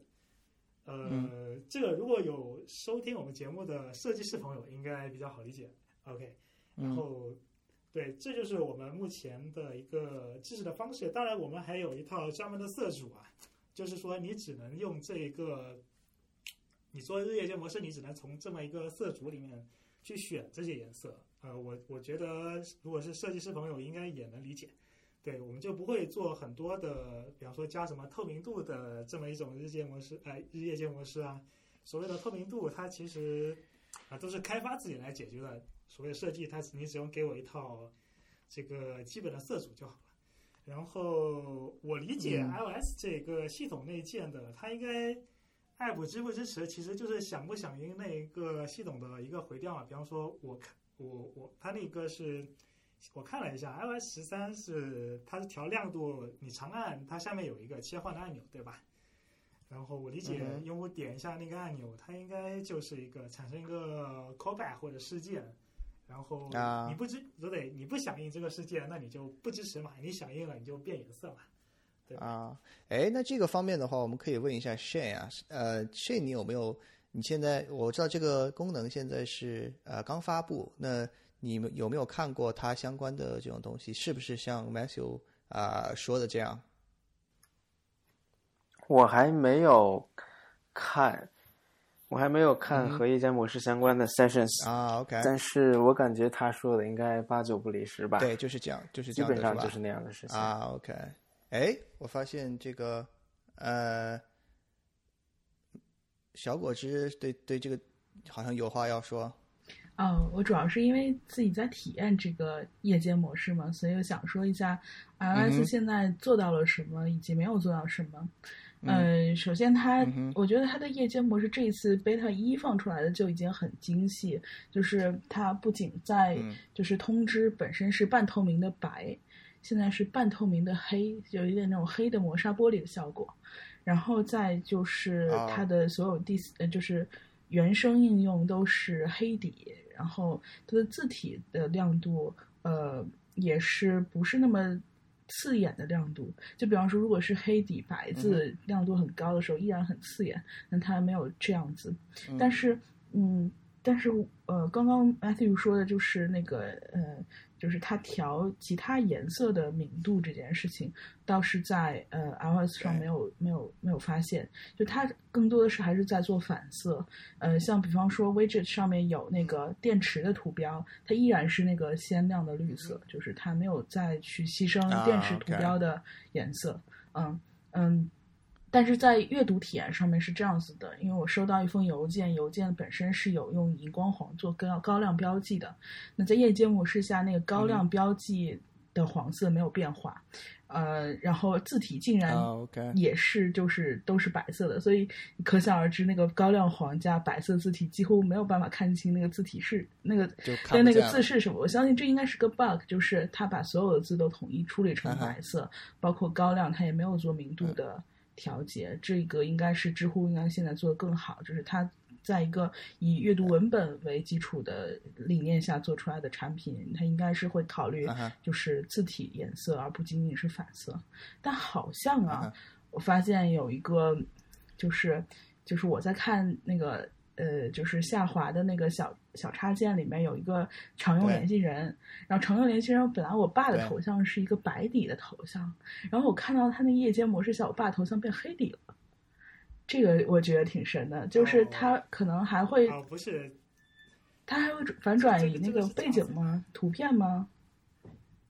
不是，是因为是这样子，嗯我觉得这个伯父的头像呢，它是一个 RGB 的头像，啊，不，说错了，是一个 PNG 图片，你知道吧？PNG 是就是透明度的，哦，对吧？也有可能它设置的时候就是一个透明度的头像，然后呢正好就反过来了。对，因为边缘都是透明的，所以呢那个底变黑了，所以呢整个都头像边缘都变黑了。哦，所以本身啊、也就是说，这个它这个黑模式啊、对，这个黑模式刚推出，呃，应该还需要一些更精细化的这样的打磨和这个进化，对吧？对，呃还有就是什么时候微呃信支持嗯原生 Dark Mode 呀？这个估计两年吧，我在想。第三方 app 的跟进，那这个就是呃，第四这个看苹果的推进力度有多大了。另外，那个小果汁，你刚才呃也说到，你现在是日常在呃使用这个 beta 系统，对吧？那么除了这个 Dark Mode，嗯，你还有什么呃其他的体验吗？体验上的这种呃呃分想要分享的？嗯，其他体验上面，嗯，其实用的比较多的还有几个，就是一个是 sharing suggestion 这个这个部分。原来吧，比方说我要分享一条推给我朋友，那我就要先点开那个推，然后点 share，然后在底下找一个 copy link，然后再然后再滑滑滑滑滑，找到要么 Telegram，要么 iMessage，要么其他的。然后再分享过去，可能有时候还分享失败，因为他可能读的 link 又不对。那现在的话，我分享一条什么消息的话，我只要点 share，然后它下面就会把我最近发给的朋友以及他们的方式列在下面。有人是 iMessage，有人是 Telegram，有人是其他的，然后我只要点头像就行了。它甚至呃，包括那个 AirDrop 也会出现在那里，就是。我之前说过一个理论，就是、啊对，就是我觉得 AirDrop 是苹果做社交最做最成功的一点，因为你只要点 Share，它就自动弹出来，它是一个非常简单直观的一个、一个界面。嗯，对，然后然后我觉得苹果终于想明白这点了，就是它的那个 AirDrop 那个最直观的社交的东西，它把它嗯放到了就是 sharing 这个这个环节。那我在点 share 的同时，嗯以前你知道，就是你开了很多之后，它就会滑滑滑滑滑不到底，有很多很多串。现在它只有 suggestion，就是它只觉得你会分享给这些，如果你要分享其他，你再到再到更多里面去点。但基本上学习几次之后，它可以掌握。就它这个，那你说？嗯，就它就是它这个顺序，它这个顺序是它会变化的，对吧？在你不同的这个呃，比如说每一次 sharing 那个菜单弹出来的时候，它的这个顺序不是固定，不是像现在这样是固定的，而是变化的，对吧，？而且只有几个，它不会啊让你觉得划不到头儿。你要真的要找其他的，你再去找。OK 对，嗯，在里面找 OK、嗯啊，那这样是是是挺对，而且都带头像，所以你也很直观的能知道你分享的是谁。然后底下有一个小图标是暗示他是在用哪个社交软件，这样。嗯嗯，还有那那个滑动输入呢？滑动输入你有啊，用吗我有用。其实，呃，最早的时候用滑动输入还是当时 iOS 在越狱状态的时候，那可能都是一四年之前的事情了。就是我已经很久很久没有用滑动输入了，就都有点手生了。但是当时我记得那时候的体验，因为 i 那时候的 iPhone 还小，所以滑动输入是给了我一个不按错键的，然后又输入比较快的一种。一种策略，经过这么多年，iPhone 现在长得挺大的了，然后而且它的那个就是对于你呃输入错的那个判断还是挺准的，嗯，就是基本上也可以打做到一些模糊输入，所以好像滑动输入现在对我来说需求没有那么大，但是这个就是一个真香的环节了，就是我又上手了苹果的滑动输入，我发现真的比当时越狱的体验要好很多。它的滑动输入是哪怕你的那个节律不是很明显，你就乱滑一气，在在我看来我是在乱滑一气，那苹果就真的知道你是嗯、呃在输什么，能对能认出来能辨识出来。对它至少它前三个的猜测都是很准的。然然后另外就是，但是它又有现在的一个不足之处，就是你如果正常打字的话，你是可以中英混输的，但是在滑动输入环节暂时还不支持中英混输。嗯对，就是它没有办法猜你到底是是不是在打中嗯文和英文混合的状态。啊，就是这个方面，它还就是它只能猜连续的中文或者是连续的英文，呃，就中文中文也可以有滑滑动输入，对对吧？对。对，OK，所以那就是说，必你必须要连续的输入中文或者连续的输入英文才可以，呃，才可以识别。对，就比方说，如果我想说 App 体积更小，那那我就要嗯，还是要老老实打完 App 之后再打体积更小，这样嗯。嗯，不能在一次里边同时同时输入。对，是这样，嗯。啊，OK，嗯。好，那么呃，关于这个这个呃，Matthew 告诉我们的这个应正式的呃正确的翻译应该叫做这个夜间模式主题的这个呃这一点上呢，我个人觉得呃我比较同意 Matthew 的意见，就是有一些呃东西它不是这样直接反过来就可以的，还是需要非经过非常啊、精细的这种调色啊呃这样的这样的设计步骤去做，比如说在嗯，Kino 演示的那个呃呃现场，我觉得他他的他放给我们看的那个日历的这个这个界面，呃，我就觉得非常难看，一一看就像个那种啊、这个相机的底片一样的这种直接反射的处理，我觉得嗯，感觉甚至甚至给我的感觉不像是苹果会做出来的设计，相反，呃，我觉得整个关于呃 Dark Mode 这个嗯，整个和和它相关的这些呃，不管是设计啊，还有还有什么嗯图片啊，呃，就反正它放出来的这些相关的物料中，最好看的反而是那个代表 Dark Mode 的那个猫头鹰的那个图标。我觉得他们要是他们要是能把那个东西做成一个呃 App 或者是呃能够让我们使用的东西，我会我会很喜欢的。OK，好，那么呃这几点上我们暂时就呃先这样。下一个呃比较呃值得说的，我觉得是那个 reminder，呃这又是呃这又是前面小果子说到的这个所谓的开发者屠杀的一部分，是吧？呃，因为我们知道，嗯，To Do App 算是呃这个 App Store 里面，我觉得应该算是最丰富的，就是这个数量最多的一个类别了。基本上上手，呃，你如果比如说你是一个学习呃 iOS 开发的这样一个呃开发者，那么你上手不知道做什么的话，你就做一个 To Do App。所以，所以这个呃 To Do App 应该算是呃 App Store 里面数量最多的一个类别。现在啊、终于苹果向这个类别下手了。那么呃，不知道各位主播有没有已经用上了这个呃新的 Reminder App 的呃这个人，来给我们可以讲一下。啊，我看小果子又举手了，是吧？啊，小果子你来说。哦，我今天特地就试了一下这个 To Do App，然后但是，嗯、给我的感觉啊，就是它只是在人工语音智能识别上面会更加下功夫一些，它在就是真正科学的事件管理啊、时间管理啊、项目跟进这些方面，依然还是做不到很齐简的。嗯、就是你该用 To Do 还是用 To Do，该用那个 To Do List，或者是用 Omni 呃 Plan 这些，都还是嗯哼对这些都都替代不了。但是呃，Reminder 有一个好处就是它嗯，你可以直接跟 Siri 说我几点钟在哪里，我要见谁啊、然后它就自自动会帮你放在那个你的 Today 里面，呃，然后或者放在 Schedule 里面。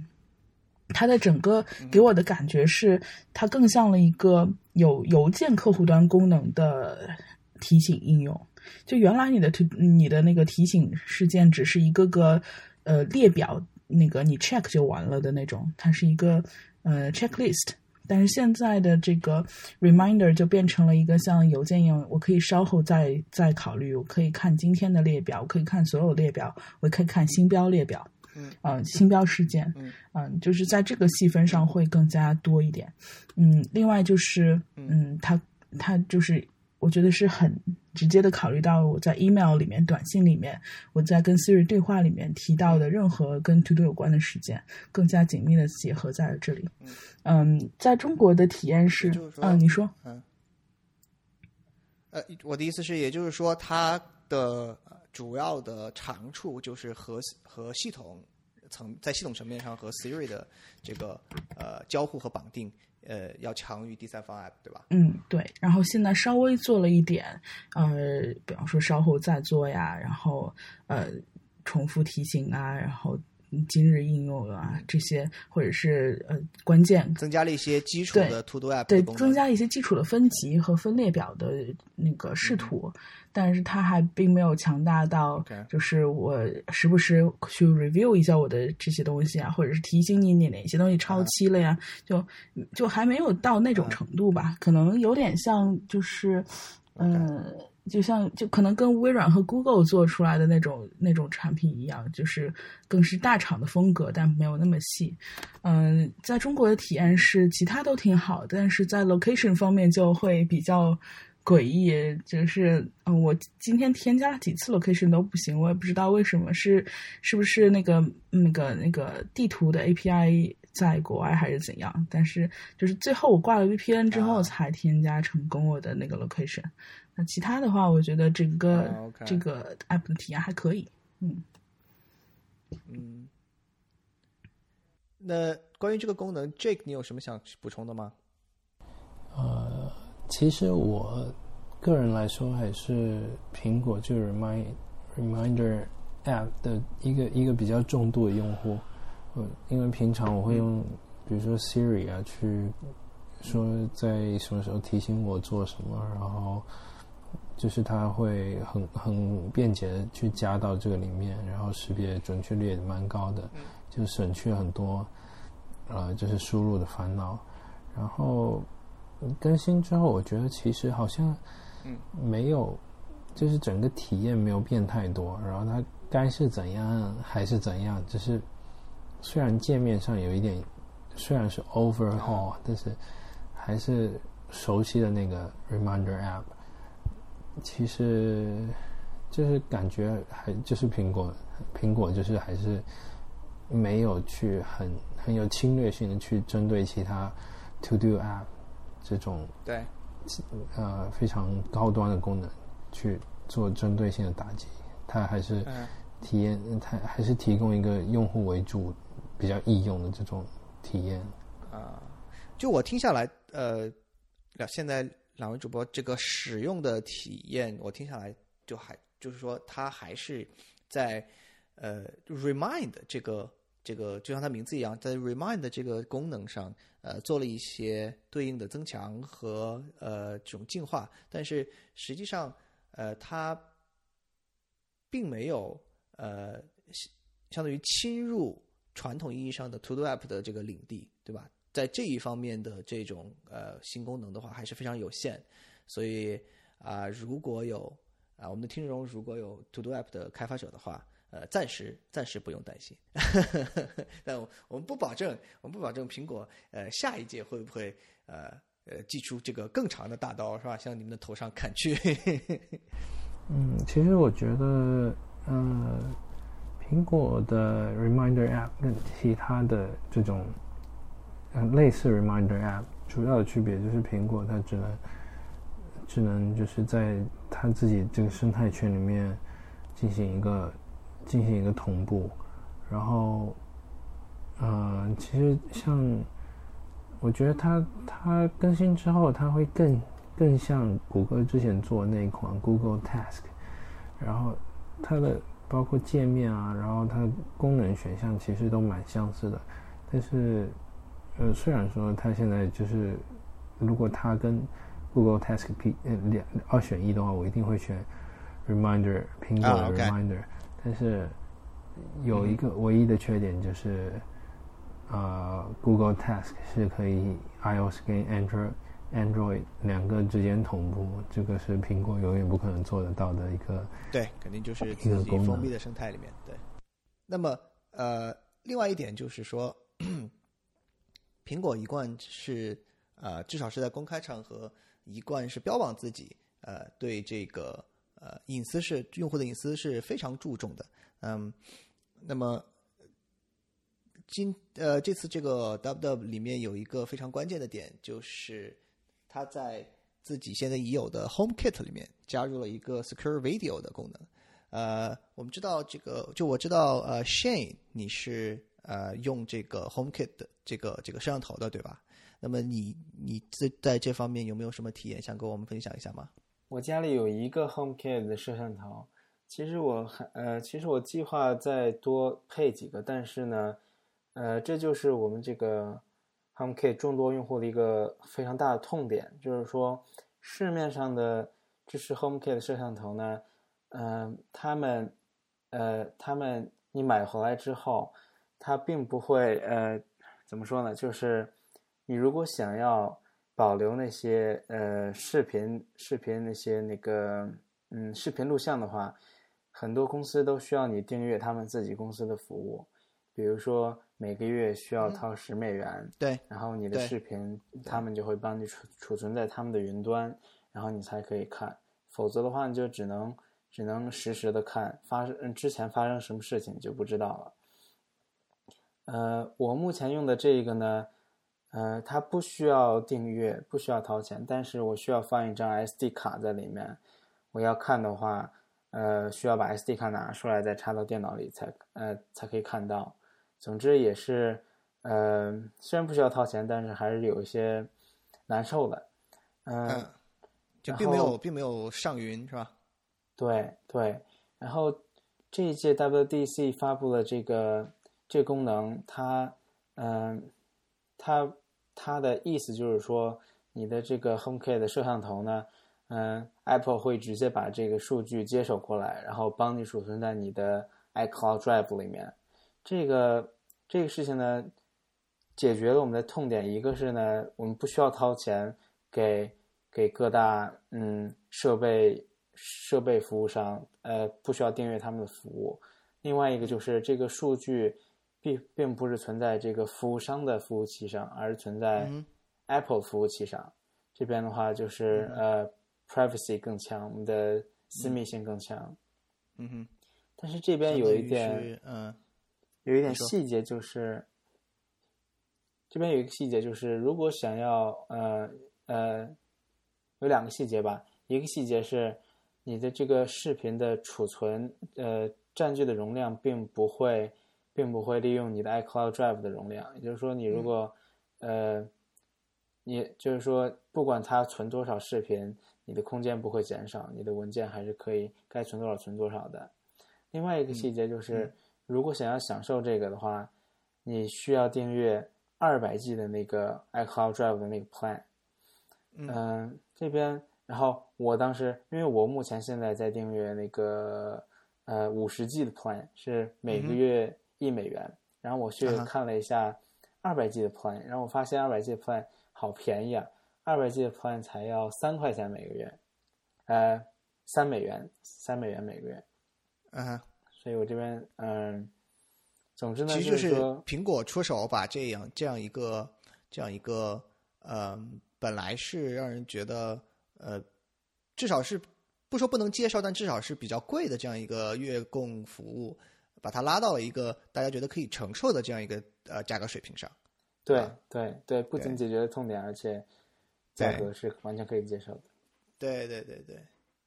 对我觉得苹果经常经常呃，特别是最近几年，它注重呃开始注重开发服务以后，经常做这样的事情，就是呃我来呃我来做这些行业内其他人都在做的事情，但是呢，我把它做的在保证这样的情况下，我把它的价格给它做低，就是就是其早几年，我觉得就是这是这是我的一个体验，就是说早几年你无论如何也想不到苹果会来扮演一个在这个呃在这个行业里面的价格屠夫这样一个这么一个角色，至少在这个就我们刚才说的这个 secure radio 的这个这个行业里面，对吧？现在对比从价格对比上来说，苹果现苹果提供的这个服务现在是最便宜的。对，而且它是它是一个 universal 通用的一个服务，嗯、呃，不管你是买哪家的摄像头，理论上都是可以享受这个服务的。嗯哼，啊，OK，对，另外关于这个呃隐私和安全这方面的呢，呃，我我想要提一个，我不知道你们的我不知道你们的感受怎么样，但是我个人而言，本次 iOS 更新我最爱的这个新特性就是那一个呃 Sign in with Apple，然后它所提供的这个系统随机生成乱码 email 的这个功能，我是非常的喜欢。我不知道你们的看法怎么样？嗯，没有，我其实想想想说一句题外话的，就是如果一个 family 他的那个家庭家长订阅了一个两百 G 的 plan，然后他做的是一个 family share 的一个 iCloud，呃，那这样的话，他的家庭成员到底能使用这个这个 secure video 还是不能？我这个要问一下 Shane。我也没有，因为他们还没有真正发布这个功能，还没有公开，还不能用。我感觉可以，咱们看一下。啊，如果可以的话，我就是已经订了两百 G 的那个人。干得漂亮。嗯，那但是关于就是其他的那个隐私方面，同样我也挺期待 Sign in with Apple 的，但是我觉得这个功能在国内会比较悲观，因为 这个怎么可能不问你要手机号呢？对不对？嗯，啊，大家都懂的。嗯，然后。嗯，其他的方面隐私，我还想说一下那个，就 Find My 这个功能。当时看到的时候就就觉得震惊了，就是他居然可以把一台离离线的设备用旁边陌生人其他不知名的 iPhone、iPad，然后给给你做基站，三角定位到你的那个设备在哪里，然后然后看到这儿就觉得哇塞，这个这个这种事情可能只有苹果这个体量的人才能想得出来，而且是这个新生态的人才能想得出来。然后当时我也在想，如果你一直在发这个呃蓝牙信号，一直在用别人的数据，这个东西对于隐私啊，或者说对于嗯别人是否需要点同意啊这些，是他是怎么处理的？然后后来苹果也有解释说，它这个是一个全匿名的一个怎么样，所有人都不会知道是谁的设备在哪里，然后只有你自己登录你的账号才能看到自己的设备什么这那的。嗯，但是我觉得可能真的要启用这个功能的时候，可能会在 iOS 的同一条款里面加一条，你是否允许其他设备用你的少量数据去定位它的系统，不是它的它的设备。对对，然后后我估计可能会在一个很边角的地方有这样一句，但是嗯嗯不知道了。Anyway，到时候看情况。我我我试用了一下，我把说实话，我觉得嗯大部分的用户应该都会，嗯，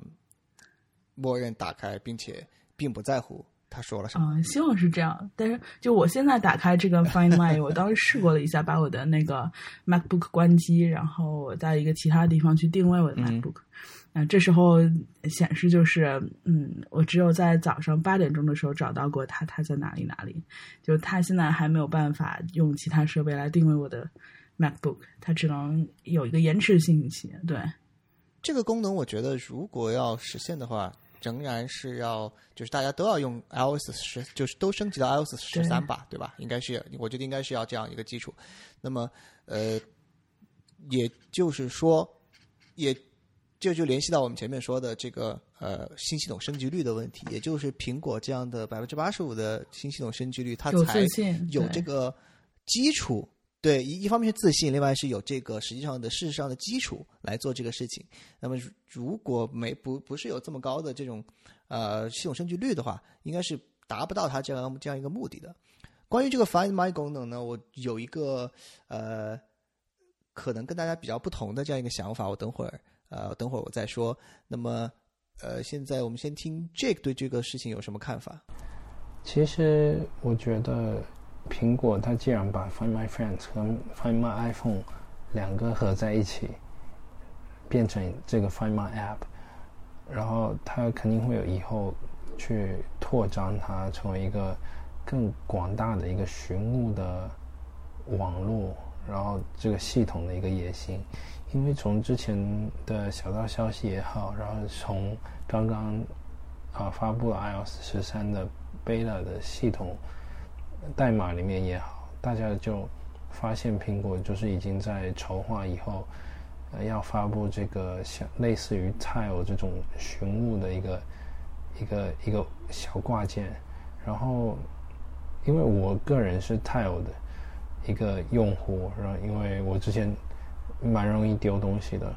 然后用上 Tile 之后，我感觉很多时候这个 Tile 的这个 App 会被 iOS 系统给杀掉，所以它就是并不是那么的稳定。就是如果如果说如果苹果能连接的连接的稳定性上会好很多。对，如果苹果能从系统层级去做这个寻物网，它应该是会比较成功的。比如说 iPhone 一开机，它就可以开始联系这个物件，然后去寻找，包括物件反过来找它，也是只要这个设备有在启动，它就是非常非常及时能能寻找它它的位置。所以我觉得这个潜力还是蛮大的。只是苹果作为苹果这个东西的。要价应该会不菲，对，对，我们可以看一下它到时候这个出来会是一个什么效果。另外就是前面提到的这个，首先，首先我觉得，嗯，就是 Find My 功能，这它现在是在 macOS 这个里面，呃，新的 macOS 里面发布的嘛。我们还没有说到这一个，这一个呃 macOS 这一部分，但是呢，我们可以既然谈谈到了，我们可以先把这个提上来说一下。首先，我觉得这个这个名字。首先是谁想的？我不知道这个谁是谁谁谁来把这个想说把这个呃 Find My Mac 和 Find My iPhone 还有 Find My Friend 这几个功能结合到一起，然后直接就叫做一个 Find Mine，这个简直是要逼死强迫症好吗？我当时我我从一开始听到这个名字，直到现在我都还每次听到我都还心里非常的不舒服。其次，我觉得另外一个更让我我不知道是我嗯。这种就是啊，叫怎么说？呃，有被害妄想还是怎么样？但是我觉得它的这个功能当时发布的那一瞬间，让我想起的一个场景就是呃，蝙蝠侠黑暗骑士里的同样的场景。呃，我不知道呃，各位听众和各位主播有没有看过？应该都看过这部电影吧？但是我不知道你们还记不记得里面的那个场景，就是当时蝙蝠侠要去定位 Joker 的时候，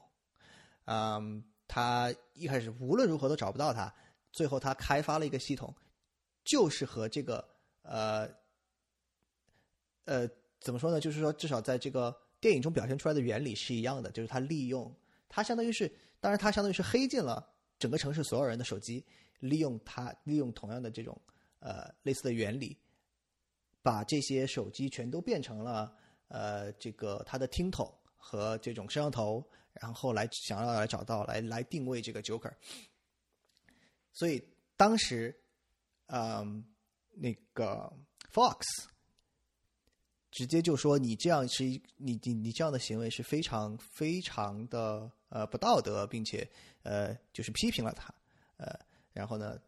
当时蝙蝠侠对此的态度就是说我实在是没有办法了，呃，我一定要找到 Joker 才可以啊拯救这个这座城市。那么。我保证只用这一次，只要我找到了他，我就会把这整个整个系统销毁。所以当时这个苹果的这个 Find My 系统让我想起，就让我想起这样的一个场景。所以我觉得，嗯，这功能是很好，但是，嗯，有谁能保证苹果的啊服务器不会受不会不就不会被黑，不会被？啊，侵入呢？那如果一旦有人控制了这样一个系统的话，啊，会有一个什么样的下场？我觉得，呃，是是我们值得思考的一个问题。因为我在想，它的那个数据都是存在本地的，就是，呃，我的定位数据可能都不会发回到苹果的服务器，呃，只会在我的账号里面更新。那如果你要要是你说的这件事情发生的话，它得要相当于一个一个的去解锁。别人的呃 Apple ID，然后再去看到他的某一个设备，就是他可能是那样也简单了，他可能就直接登了小小丑的 Apple ID，然后他就找了小丑，对，就是他这跟其他人可能也没什么关系啊，我觉得我是这么想的，嗯，所以所以各位这个各位，如果你有什么想要做坏事的想法的话，如果你你想有。请请不要使用苹果手机，是吧？对，一定要开两步验证。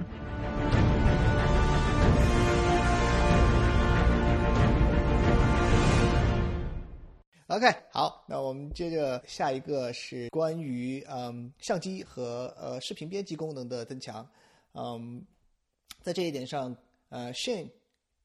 你是不是有什么想说的？对我，其实我想说的很简单，就是我个人觉得这个呃新增的这个视频编辑功能是我最喜欢的 iOS 十三的功啊，能。是吗？你平时呃视频编辑用的多吗？没有，关键就在这个问题，就是嗯。说虽然用的不多，但是它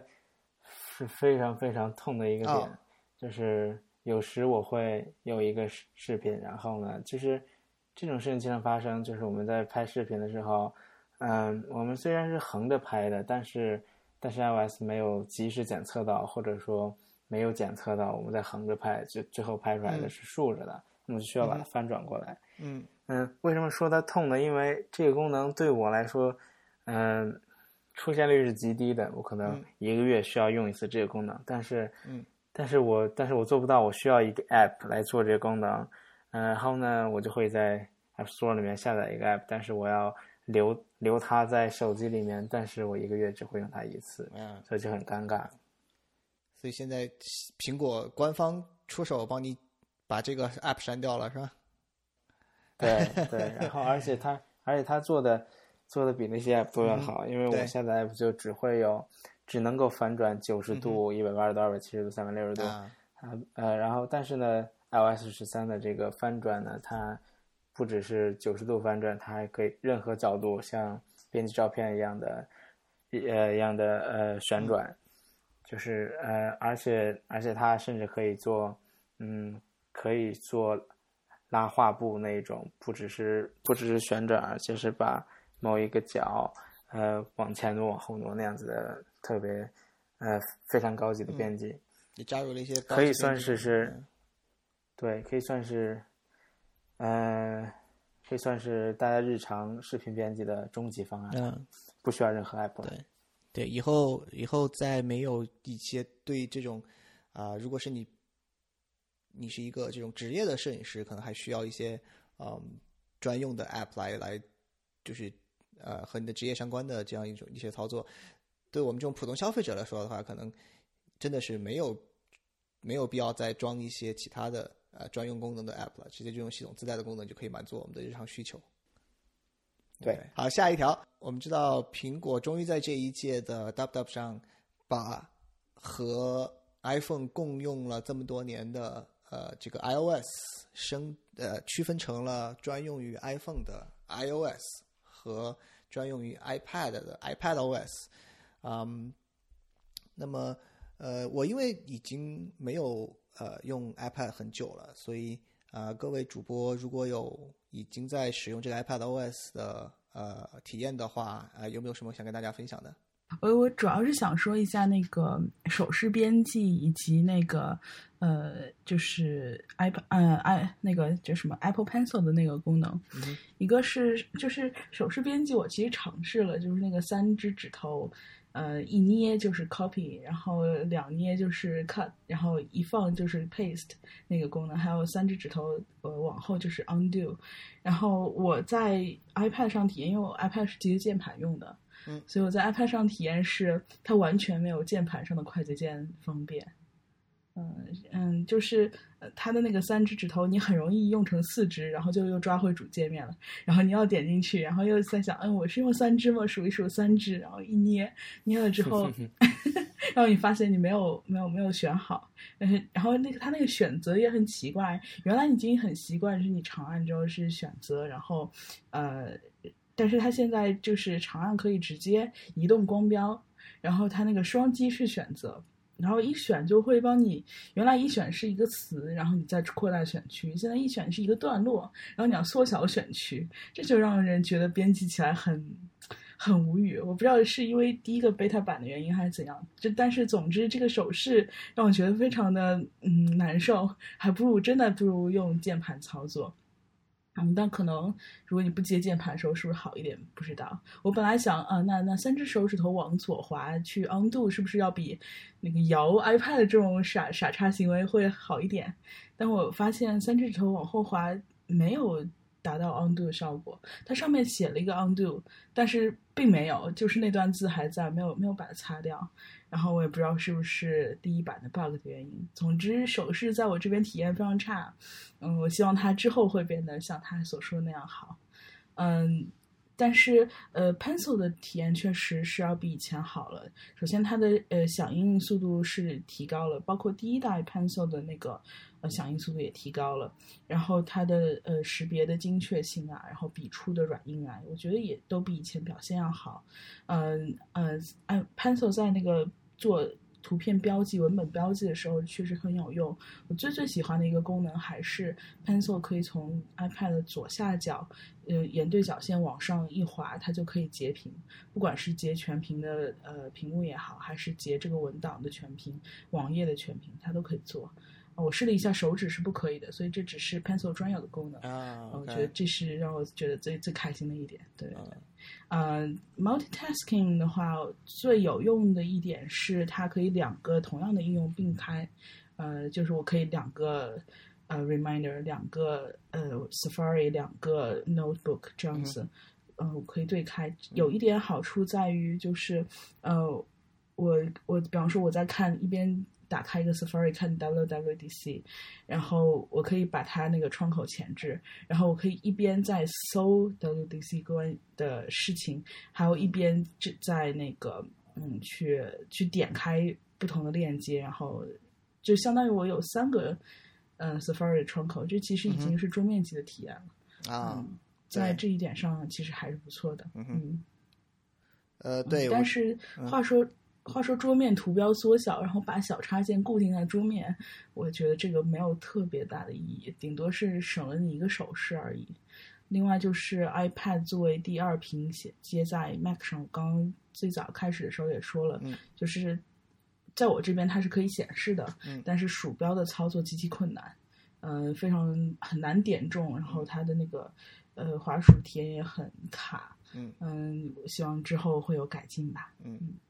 也就是说，它还是一个呃，毕竟是一个 beta 版系统嘛。那么就是说，也它表示出来，它表现出来的也确实是一个呃真正意义上的 beta 啊，就很多东西还是一看就是呃这种半成品啊，明显的还需要更多的打磨和呃进化，对吧？对，嗯，好，OK。那么关于 iPad OS，我们就谈到这里。接下来我们要进入啊 macOS 的环节。呃，这一届的这个 macOS 在呃软件上的这种规律的规律的呃升级和嗯增强之外呢，我最大的一个惊喜就是它发布了全新的 Mac Pro。嗯，Mac Pro 我自己的感觉是呃惊艳，非常惊艳。呃，但是 在发布会结束了以后，当大家呃拿出了宜家的。那个擦丝器的时候，我就觉得，我就觉得这个，呃，那么下一步就看我们华强北什么时候能够山寨出来的是吧？然后，呃，跟这个 Mac Pro 一起发布的这个 Pro Display，嗯，也是我觉得应该是苹果很长时间以来的第一发布的第一款啊啊显示器了。呃，它苹果的上一个。呃，出品的显示器应该还是好多好多年以前的那个 Cinema Display 吧，如果我没有记错的话。那么这也很久以和很长很长的时间都没有再做过显示器这样一个产品了。那么关于这个 Pro Display，嗯，Matthew，嗯，你是不是有什么想跟想跟我们分享的？哦，是这样，是我在发布会以后刷知乎的时候。我看到一个回答，呃，那个作者应该叫纳瓦斯里，哎，纳纳斯，OK，好像是这个名字吧，因为它是个英文。没有关系，这部分我会把链接加到 show notes 里面。OK，呃，他提到说这个 Pro Display XDR，它其实用到一种技术叫 Mini LED 啊，嗯哼，对，对，呃，这地方我稍微展开讲一下啊，嗯哼，对，因为这个。呃，提到 LED 呢，我们可能会想到 OLED，对吧？我们现在包括 iPhone X 啊、iPhone X，嗯，对吧？对，用的都是 OLED，三星也是。呃，那 OLED 的一个好处就是它的对比度很高嘛，对吧？为什么这么说呢？是因为 OLED 它是一个，它叫什么有机发光二极管。呃，我们就不去理解有机是什么意思啊、其实我简单讲一下也可以。对，呃呃呃，有机的话呢，它其实就是里面含碳嘛，对，然后它并不是所谓的生物的有机啊，只是以前人们觉得生物才是有碳的，后来发现碳也可以化学合成的，所以就叫，但这种说法一直都延续下来了。呃，扯远了，OK。然后呢，呃，这个 OLED 的话，它每个我们都知道它是一个自发光的一个这么一个二极管吧，对吧？也是每一个像素点，嗯它它里面你可以再细分成 RGB 嘛，它每一个嗯 R 可能是一个对 OLED 来说，它就是一个自发光的 R，然后 G 就是一个呃一样的一个自发光的一个 G 的一个二极管嘛，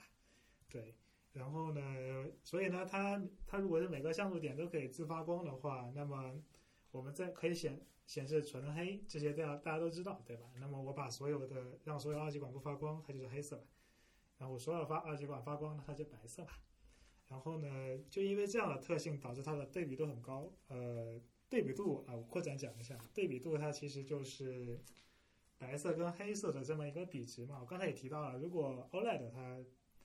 不，它把自己全灭掉，那它就是不发，呃，可以倾向于认为它不发光了，所以它对比度很高嘛，对吧？呃，所以它的色彩就会更浓郁一些，相对于所谓的嗯 LCD、LED 啊，LCD 跟 LED 这里面可能有一个概念上的混淆，但我这里就不展开讲了。其实大家用的屏幕都是 LCD 了，但它后面那个背光的东西叫 LED 啊，对吧？我就讲后面这一层，前面那一层我就不讲了。OK，呃，然后这个所谓的呃，我刚才提到，呃，OLED 相对于 LED 传统的 LED 屏幕而言，它的对比度是很高的。然后呢，呃，但它有个问题，就是为什么我们没有现在很少看到，呃，也有也有可能没有啊。呃，就是大屏的 OLED 的这么一个显示器的出现，对吧？那是因为它的 OLED，你想做一个很大的屏幕的话，比方五十五寸，那么它的良品率是很低的，就是它可能对于一个手机屏幕大小，哎，我可能我我我我七七英寸的这么一个屏幕，我的良品率可能是很好的，我裁一块六寸五寸的屏下来没有问题。假设我想做个嗯八寸的屏幕呢，它可能良品度就没那么高了嘛，对吧？大家理解一下，OK。嗯然后，但 LED 的这么一个技术是很成熟的，呃，那么我们能不能做一个在 LED 上实现尽量高的一个对比度来追上 OLED 呢？呃，那这可能就涉及到一个技术叫 Micro LED。所谓的 Micro LED 就是，呃，我们也让就是 LED 的每个像素点它自发光，只不过区别呃的发光区别在于它不是自发光，因为我们都知道 LED 它是个背光板，后面打光的嘛，对吧？对那我们可以让那个打光的元件它跟每个像素点一样大小，是吧？嗯，但现在的技术可能还是很难做到，成本很高，所以我们有个 trade off 方案叫 Mini SD LED，、嗯也就是说我们不要让每个像素点做的那么细，就那个背光的东西不要做的跟像素点一样大，我们可以扩大一点。比方说，我们可以这做成每个打光板，我们可以做成一英寸或者更零点五，或者是更小的这么一种比例吧，对吧？但它一个打光板上可能有，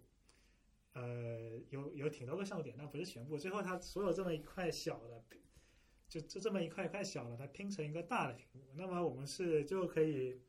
更，就是因为我们我们可以控制了这个背光板，它变得更细粒度了。我们以前不是像以前控制一个大的部分，可以控制更小的部分。那么我们就可以实现更广的这么一个，就追上 OLED 吧，对吧？呃，其实官方的这么一个数据是一百万比一的这个对比度，其实已经是吊打传统的 OLED 屏幕了。OK，然后呃，接着，但它有个问题啊，就是你的背光板其实越多，它的散热量其实你是很难控制的。这就是为什么我们看到那个呃，就是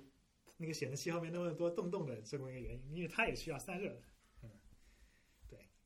这就是怎么说呢？就是总之总而言之，就是像这种我们把 LED 的边光板变小这种技术，目前还不是很成熟。就如果它是个成熟的技术的话，它应该是很便宜，对吧？对，那对现在可能我们，对也不要苹果来做这个个事情了。对对，过个十呃三五年吧，我觉得嗯，应该就会有一个比较便宜的价格，但现在还是很贵的，这也是那个显示器卖的那么贵的一个原因。对，嗯，对。嗯、对但是按照苹果的说，按照苹果的说法的话，它在这样，它它做的这样一个显示器，达到了目前的这些呃所谓的专业显示器的 reference reference monitor 的这些特性之后啊、相比于那些显示器，它反而是把这个价格还降低了。虽然在我们看来仍然是一个就跟普通的我们消费者用的这些显示器的价格来比较比较的话，仍然是贵的离谱。但是呢，呃，苹果的意思是，呃，我跟这种我我不是跟你们这种普通的消费级的显示器相比，而是跟这种呃专业显示器的呃参考级显示器的这个价格来比的话，我反而是把它的价格降低了，让它能够呃让专业用户可以承担，是这个意思，对吧？对，是啊，我其实这里有一个，我，讲个小知识啊，也不是小知识，是因为我有一个做电影后期的一个朋友，OK，啊，是他们他也提到说，之前啊，他也提到说，你买那个显示器啊，就是我们做电后期，首先你要在一个黑房子里面去做，次一点，在一个灰色的，就是这种，就就尽量你要在一个很黑的一个环境中做，包括你的墙啊什么的的，就是为了让嗯能够让你更 focus 到那个屏幕上的，就是你要让那个屏幕的颜色进，就不要被周围的环境色干扰嘛。对，你要处理出来的那个 true，就是颜色处理一定要一定要 real。OK，嗯然后接着是他提到有一个，就是那个他要你一定要用磨砂屏，磨砂屏不反光嘛，对吧？嗯呃嗯，在这里我们也注意到，就是那个 Pro Display SDR 它有两个版本，一个就是有所谓的，就是这种它也不能叫磨砂屏啊，就是它有这种类应该我我理解应该是类似于防止反光非反光屏的，对嗯，OK，它叫 non-reflective。对对对，所以它其实是会更贵，而且看起来好像贵一千美元，是这么还是一千吗？还是一还是多少？对，嗯对，是是是要贵，还还比比那个要更贵，对。对，如果你没有那个膜的话，你可能就可以买便宜一点的，而当然你就可能会有点达不到这个所谓的工业级别的标准啊。如果你不是做什么电影后期之类的，呃、OK，但如果你是做后期的话，你可能就要掏相对贵一点的价钱了。嗯对，哎，对专业用户来说，对专业用户来说的话，这应该也不是问题。嗯，对，对，关于这个 Pro Display 的话，呃，我有另外一个呃想要呃吐槽的点，就是说，呃，我有点不太理解，嗯，有点不太理解这个苹果的这个定价策略，就是呃，你看啊，它的嗯这个显示器的显示器的价钱是多少来着？好像也是几千吧，四四九九九，对吧？显示器是四九九九，也就是五千五千美金。那么，呃，他还专门把这个支架拆开，支架另卖一千美金。那为什么不能在？呃，为什么不能在就是显示器的价钱上再加一千块钱，然后直接把这些显示器跟支架打包购买呢？对吧？我觉得至少是以我，就如果我是这样一个有需求的这样一个人的话，从我的角度来说，我会比较愿意，呃，就是就是我已经我已经支出了五千块钱买这个显示器了，那么说明我确实是有需求的。那么，我觉得，在我的角度上来说，我宁可再多加一千块钱买。如果你如果你的定价本来就是六千块钱，那么我仍然会买，但是我会觉得。我六千块钱买了整整套的东西，比五千块钱买一个呃买一个这个这个显示器，然后再加一千块钱买专门买一个支架来，这感觉来来的要好，并且给我的感觉是什么呢？支一个单个的支架卖一千块钱这件事情，苹果自己都是如此的不自信，以至于这个一千块钱的报价是在他噼里啪啦前面说了好长一段之后。最后用非常快的速度一带而过，当时现场的甚至都已经有嘘声了，所以我也不知道，不知道大家有什么感觉。谢谢你说，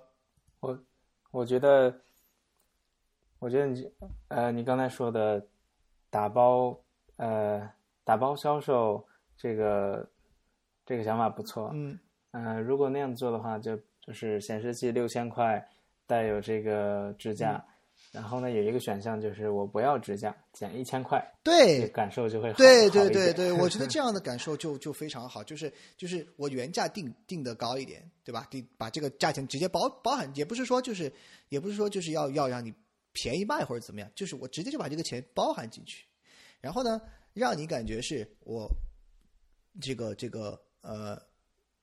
嗯这个叫什么呃普通的价钱，就是正常的价钱，我是得到了这个东西。如果我出于某种原因，我呃有其他的特殊的需求，我不需要这个支架或者什么的，我给你减一千块钱，而不是说你另外多付出一千块钱去买这个支架。这个 而且而且我觉得，呃，单买单买呃单买显示器不买支架还是有一些需求的，比如说很多工作室，包括我们公司，呃，显示器都是有那种可以可以就是呃另外的支架，可以更灵活的支架，可以和和别的屏幕一起用专用的这种。对。好，那么呃，macOS 的部分，大家还有什么呃想要补充的吗？没有的话，我们就进入下一个议题。好，那呃，基本上我们前面根据这个 Keynote 的顺序，呃，梳理了一下整个的这个呃整个发布会的一些呃我们觉得比较有兴趣的呃这个点。那么呃接下来的部分呢，我想呃着重呃邀请两位开发者呃给我们谈一下，就是呃因为这毕竟是一个面向开发者的呃这个发布会嘛，那么他在就像前面谢颖说过，呃他在呃这种开这个开场的 keynote 的这些呃里面的内容肯定是呃不及整个整个呃发布会内容的呃万分之一的。那么呃有一些呃因为作作为普通消费者来说的话，我们其实就只看这第一场，我们是不会再去看其他的呃这些内容的。那么嗯、在其他的这些内容里面，呃有没有什么一些呃比较有呃比较有意义的，比较呃对开发者来说比较好的部分？呃，Shane，你跟我们分享一下。好，我这边呃分享三个点吧。呃，第一个就是我想谈一下我对呃本届 WDC 嗯目前为止最喜欢的最喜欢的开发开发者项的新新功能，就是这个 Core Data with CloudKit、嗯哼这个方面。嗯呃，它就是一个本地数据库和云端之间同步的一个新技术。嗯，因为之前提到我们的追剧 App，他们呃，我们追剧 App 用的本地数据库正是正是这个这个新技术提到的这个数据库。然后我们一直在想开发这个云端同步功能。嗯、虽然之前在社区里面有一些呃有一些框架是能用的，但是我们一直没有开发。嗯、是当时也是有有时间上的因素，但是更但是呃更主要的原因是这边有个小插曲，就是在 Twitter 上有一个推主，嗯、大家可能比较熟悉，就是他呃他的 ID 是叫做 Inside，嗯、然后呢他会经常拆一些 Apple 的固件包之类东西，嗯。然后会爆料一些内幕，啊然后大概半年之前，他发现他发现了一个新的 API，提到了 Core Data 和 CloudKit，嗯，他就发推提醒大家不要着急开发类似的功能。哦，Apple 可能会在今年 WWDC 发布这个框架，然后结果就真的发了。结果他们真的发布了，啊对对，所以算是一个惊喜吧，也是一个我们期待已久的呃功能，能够帮助我们、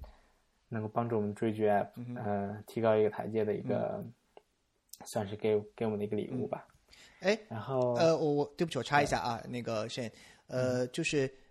你你说到这一个，嗯，这个 Core Data with CloudKit 这个东西的话，就是说它能不能呃比较简单的跟我们解释，就是普通人解释一下，就是它为什么呃，就是说它它跟以前的实现的方式有什么不一样？然后就是为什么呃是呃更好的一种方式？好，嗯、我尽量说的，呃，说的直白一点，嗯、就是其实它，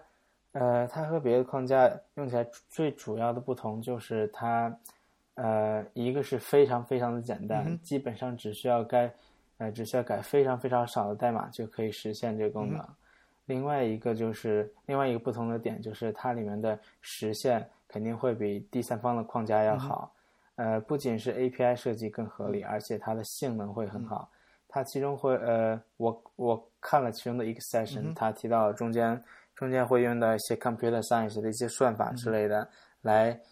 优化这个同步的过程。对，嗯总之就是两点，一个就是用起来很方便，另外一个就是他们实现很科学。啊，OK，好，你继续。好，嗯、我之前说的另外一个点就是，呃，像，呃，大多开发者可能都都理解到这这个内容，但是，呃，可能很多听众不了解这个，嗯，这些事情。我想讲就是说，呃，今年 WDC 在 Swift 社区里面其实引起了一些小的波澜，嗯怎么说？嗯，其中其中会有呃两个比较典型的小争论，其中就是一个嗯，其中就是一个关于 WDC 发布的另外一个框架，它叫做 Combine。呃，虽然 Keynote 中没有提到 Combine，但是它在 Swift UI 甚至整个 Swift 整个生态中充当非常重要的角色。它简单来讲就是一个处理异步操作的框架。嗯。呃，不算非常底层，但是和终端用户呃也也没有什么挺大的关系。啊但是它是开发者日常会经常需要接触到的东西。引起争论的点在于，Swift 社区中有另外一个开源的项目，呃，Matthew 肯定会比较熟悉，叫做 RX Swift。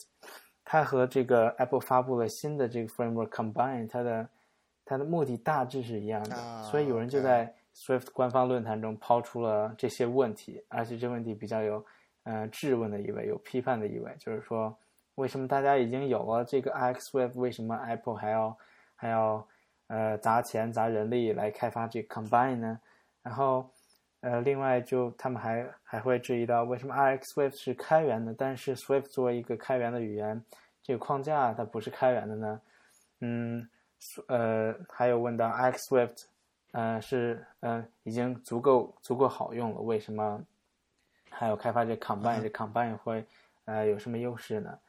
呃，首先我觉得这些问题没有任何没有任何杠的嫌疑，啊问的问题都是没有错的。但是针对我个人来说的话，我会义无反顾的拥抱这个 Apple 发布了新的新的这 Combined Framework。嗯、原因之一呢，就是我之前使用过另外一个框架，然后嗯，我个人觉得它会，嗯，它的抽象在性能上会带来一些损耗，而且之前 Swift 之父，呃，就是开，呃，就是当时发明 Swift 的人，嗯，他叫 Chris Lander，他提到他提到过，他谈到过这个 X Swift，他也提到过他他担心有有性能上的损耗。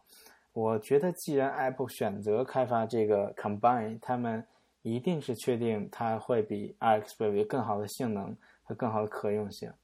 而且我相信那那些提出质疑的人，他们也是呃为了 Swift 社区而呃而提出质疑，他们并不是真的嗯觉得 Combine 会出什么问题。我相信他们很多人可能会就最后出现那种啊、真香的情况，就是最后会 最后最后也会拥抱这个新的 framework。嗯嗯，然后另外一个争论，我想提到就是说，嗯，论坛里有人会呃抱怨到 Swift 发呃 Swift 最新版本发出了一个新的语言特性，嗯。呃它叫做 Property Wrapper，嗯、它是什么不重要，呃，大家质疑的点在于 Swift 是一个开源语言，一般来讲，任何语言新的语言特性都需要撰写一个 proposal，并并并且通过社区的审阅，嗯嗯通过之后才会有一能够需要有一个标准，对吧？对，嗯。但是今年发布的这一个特性，它并没有任何，并没有经过这一系列程序，直接被 Apple 发布出来了。OK，所以大家就在质疑大 Apple 这个做法，讨论他们是否这个做法是否合理，呃，甚至至于 Swift 会不会被 Apple 一直这样子牵着鼻子走。嗯哼，呃，我个人觉得话，Swift 被 Swift 被 Apple 牵着鼻子走是肯定是会发生的，因为他们他们发明这毕竟个原并是主导的，不是为了对，毕竟是主导的。对对，而且而且审阅那些 proposal 并做决定权的人，呃，大多都是 Apple 的 engineer。嗯，但是今年这个不经过社区就不经过社区同同意就发布新新特性行为，还是不太容易让我理解。可能他们有他们的苦衷，可能他们确实就这么任性吧，我也说不好。嗯，然后对这这两个点基本就是我想提到的比较有趣的，嗯、WDC 在开发者中掀起的一些波澜。嗯嗯，我想问一下，呃，Matthew 对对于这个对于这个和 X Swift 有同样目的的库这个 Combine，或者说呃发布新的语言特性，在呃你有没有什么感触，或者在安卓那边有没有呃什么类似的事情？呃，我先说一下类似 combine 这个东西吧。OK，呃，嗯因为啊，其实今年的 Google I/O 啊，对，然后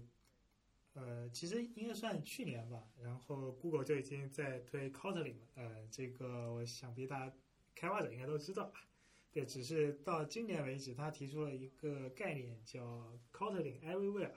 就是说以后我们嗯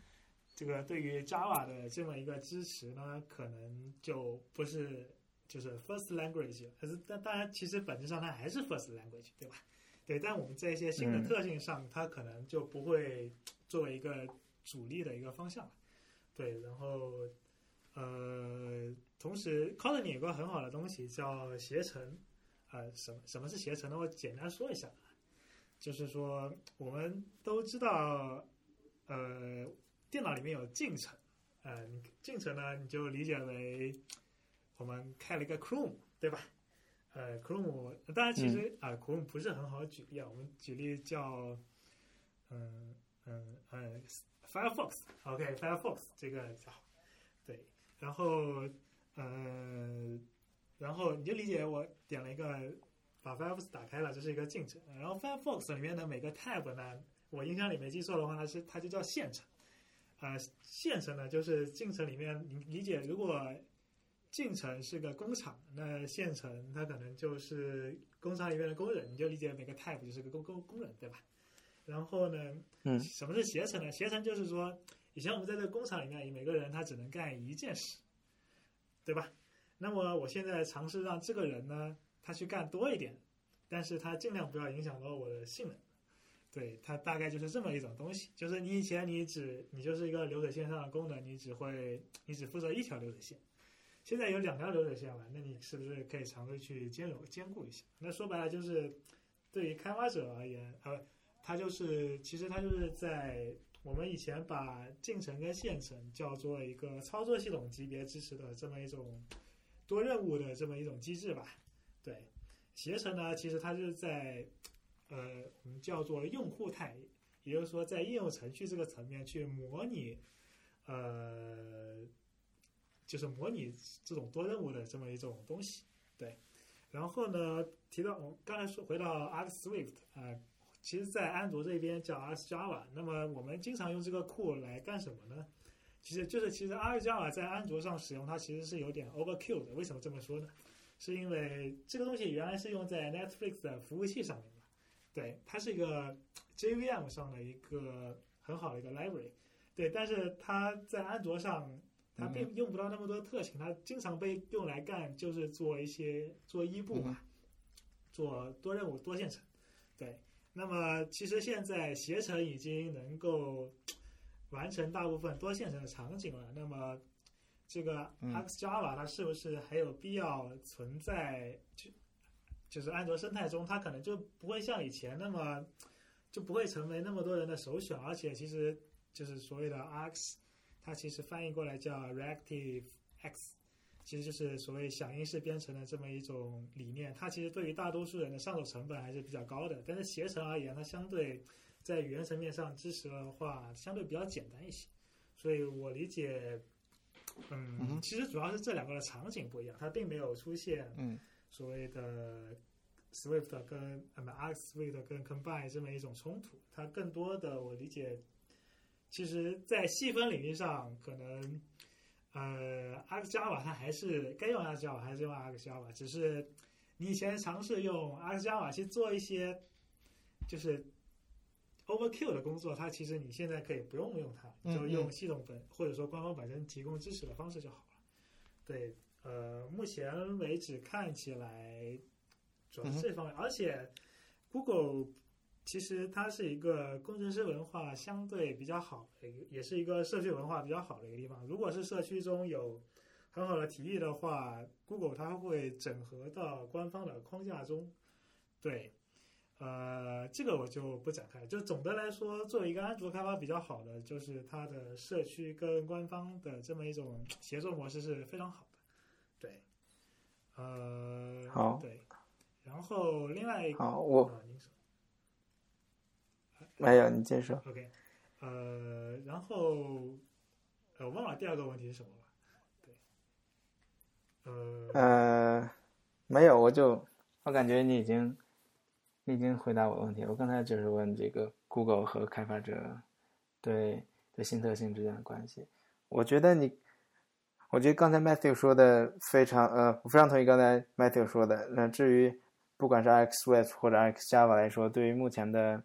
开发来说，其实在很多场景都是都是没有必要使用的，都是 overkill。但是呃，但是 WWDC 今年发布了另外一个写写 UI 的框架 Swift UI，嗯、我想再拿一点时间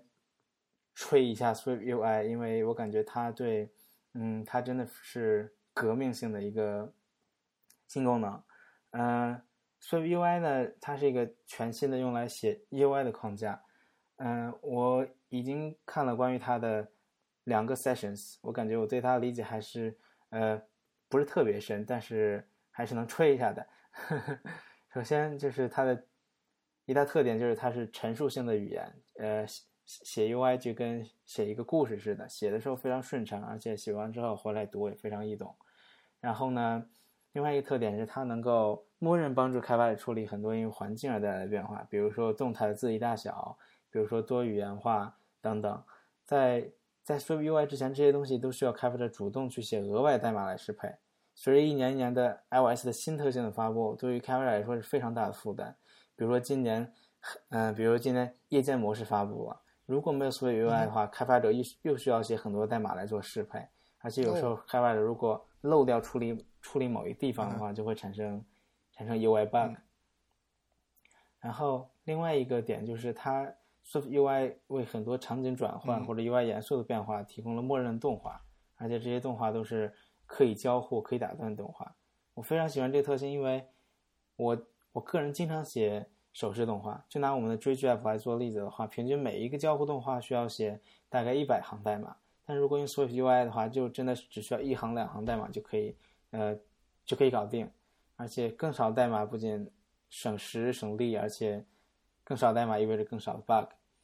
然后呃，就像之前嗯、之前提到 combine，这就是另外一个 Swift UI 的一个特点，就是它利用 combine 来做呃来达成异步编程的理呃来使用 combine 异步编程的理论来管理 UI 的状态。嗯，这就是我之前为什么说呃 Arc Swift、Arc Java 这之前都是非常别不是非常就比较鸡肋的东西，但是但是 Swift UI 出来之后，他们可能就是呃变得在在这个环境下变得更加重要，因为它在 Swift UI 里面来管理状态，呃，这一点非常重要，因为很多 UI bugs 都来自于复杂的 UI 状态，比如开发者漏掉处理某种状态，这就是一个 bug。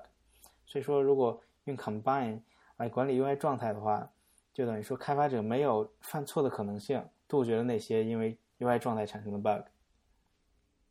然后，呃，虽然我吹了这么多，但是我还是对 Swift UI 有一些担心的。比如说，嗯，我担心这个 Swift UI 的 workflow 没办法没办法处理非常复杂的 UI。比如说，如果我们写一个非常复杂的 UI，但是 Xcode 里面预览就是就会因为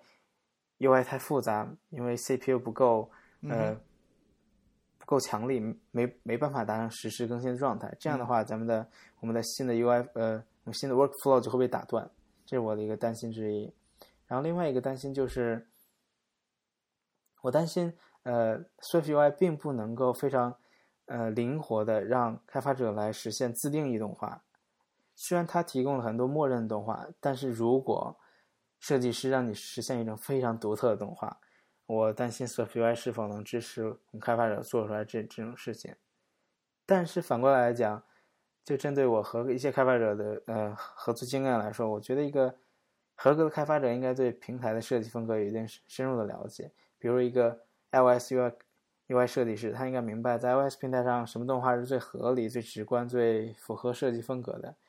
呃，如果在高级的设计师，他甚至应该明白什么样的动画是实现起来最省力的。嗯，如果他们能够明白这些话，他们可能就会在动画设计和开发者实现难度上做一权衡，能够在嗯保证交互顺畅的情况下，提高我们开发者的开发效率。嗯，总之，呃，但是呢，我觉得如果我们开发者和和设计师能够保能够保持交流，呃，能够，呃，能够双方面的。各自抒抒发自己的观点给对方的话，这些应该都不在话下。嗯，总之这是我单方面对对对设计师的一些期待。如果有设计师朋友听到了，希望不要介意，希望能够理解。嗯，总之就是，嗯，总之就是 Swift UI 是一个革命性的框架，而且它是 Swift only，呃，它是只能够用 Swift 来来。利用的框架，就是说，我看到很多开发者，嗯，有一些开发者就提到，嗯，我之前没有学过 Swift，一直在一直在用 Objective C，但是这个 Swift UI 出来之后，我可能要开始学 Swift。我觉得这是一个非常重要的框架。对，也就是说，苹果的这个，我们是不是可以，或者呃，我这样问好了，就是我作为一个普通消费者，我嗯。是不是可以这样理解？就是苹果，呃，对 Swift 这个语言本身，呃，有更大的这种野心。它不仅是想要说，就是我用 Swift 来写呃 iOS，呃，或者是呃，甚至我比如扩大一点，我的就苹果生态的这些系统，比如说 macOS，还有它其他发布的这些新 OS，它甚至想借由啊推出这些不断推出这些新的框架、新的这种特性，它甚至想要入侵到其他的。领域里边，呃，不止于是苹果生态的这种领域，有感觉是不是？呃，我不知道，就是说从开发者的角度来来看的话，是不是有这样一种同样的感觉？有有，因为呃，其实 Swift，其实 Swift 在 server side 在服务器端一直是有一些声音的，他们一直有一些新的框呃，一直有框架在在发出，但是但是其实目前他们还是有一些力不从心的。嗯，在服务器端，他们的呃人力很少，而且社区很小，其实没有多少人在用那个东西的。所以说那些东西的发展其实很慢，很慢，很慢，很慢。所以说，所以说你刚才提到的是是对的，但是发展的很慢。呃，就目前来指，就就目前来说，他们还是他们还是想用 Swift 来呃，仅仅是在 Apple 的生态里面，嗯，苹果生态里面。对，能够达成一致的开发开发体验。OK，好，那么呃，以上就是啊，我们今天呃比较主要的内容啊，我们主要是通过这个呃，给大家嗯回顾一下，就是我们主要是通过啊，对整个 Keynote 按照时间顺序的这个点啊，进行了一些我们觉得呃自己比较感兴趣，各位主播这边比较比较感兴趣的要点的讨论。呃，那么总结一下吧，嗯，我们从两个方方面来总结一下这这一次的呃 WWDC，嗯，首先是呃各位主播在嗯看到在看在看到 WWDC 之之前和呃当时呃有没有什么期待和呃这种呃比较希望看到的呃特性？呃，小果汁，你先来说。我其实，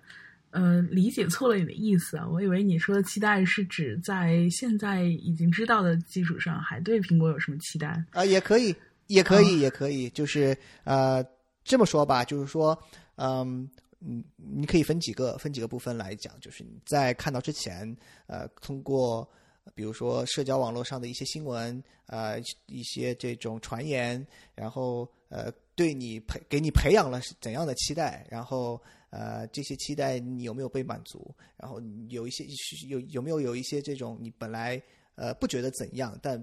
你看完了 WWCDC 之后发现，哎，这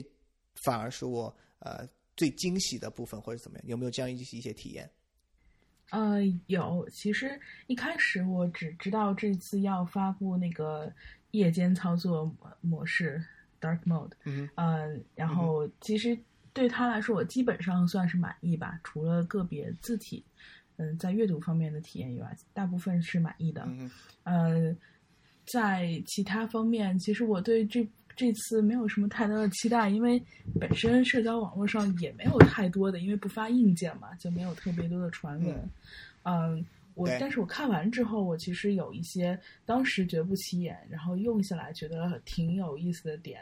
一个就是我之前提到，就是发布会的时候，只是在最后结尾带到了一句说，呃，那个呃，可以自由切区了。然后我是没有想到，我我直接 beta 版上来之后，它这个功能就做的很全面。它不光是那个 App Store 和那个 iCloud，然后可以分区，然后它还有就是你应用的分区，Movie 和 Music 的分区，就是它它设的非常详细。然后每一个分区，免费的应用你希望是需要密码下载还是不需要？付费应用是你是需要怎么样下载？呃，要到底要不要？呃，用到你自己的 Face ID 等等，然后另外就是还有包括你从 iPad 上也可以创建自己的那个 Memoji，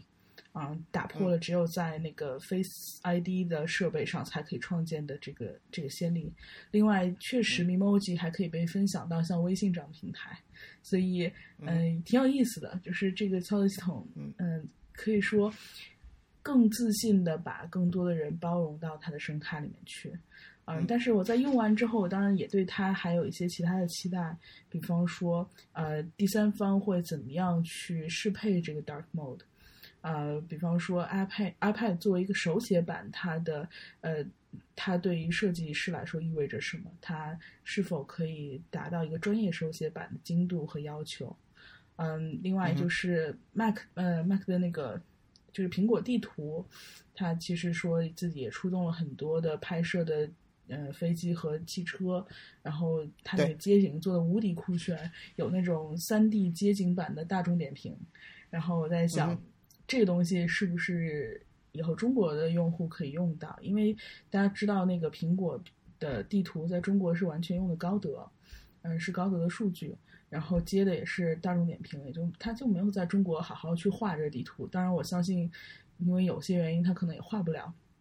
所以未来到到底苹果的那个地图在中国的的发展是怎么样？它是会自己独立出地图呢，还是继续依附在高德下面呢，还是怎样？就是我还是挺期待它，就是能够早日用上那个三 D 高清街景版大众点评的。嗯，还有一个小的细节是那个 hand off，就是，嗯，你如果戴着耳机 AirPod，然后进到家里了，然后手机只要放在 HomePod 旁边，直接你的音乐、你的通话、你的一切都转到 HomePod 上面，无缝切换。嗯，这个我因为 HomePod 没有声，所以我不知道，呃，这个切换现在做的怎么样。但是这个也是我更期待的功能，因为之后真的整个全。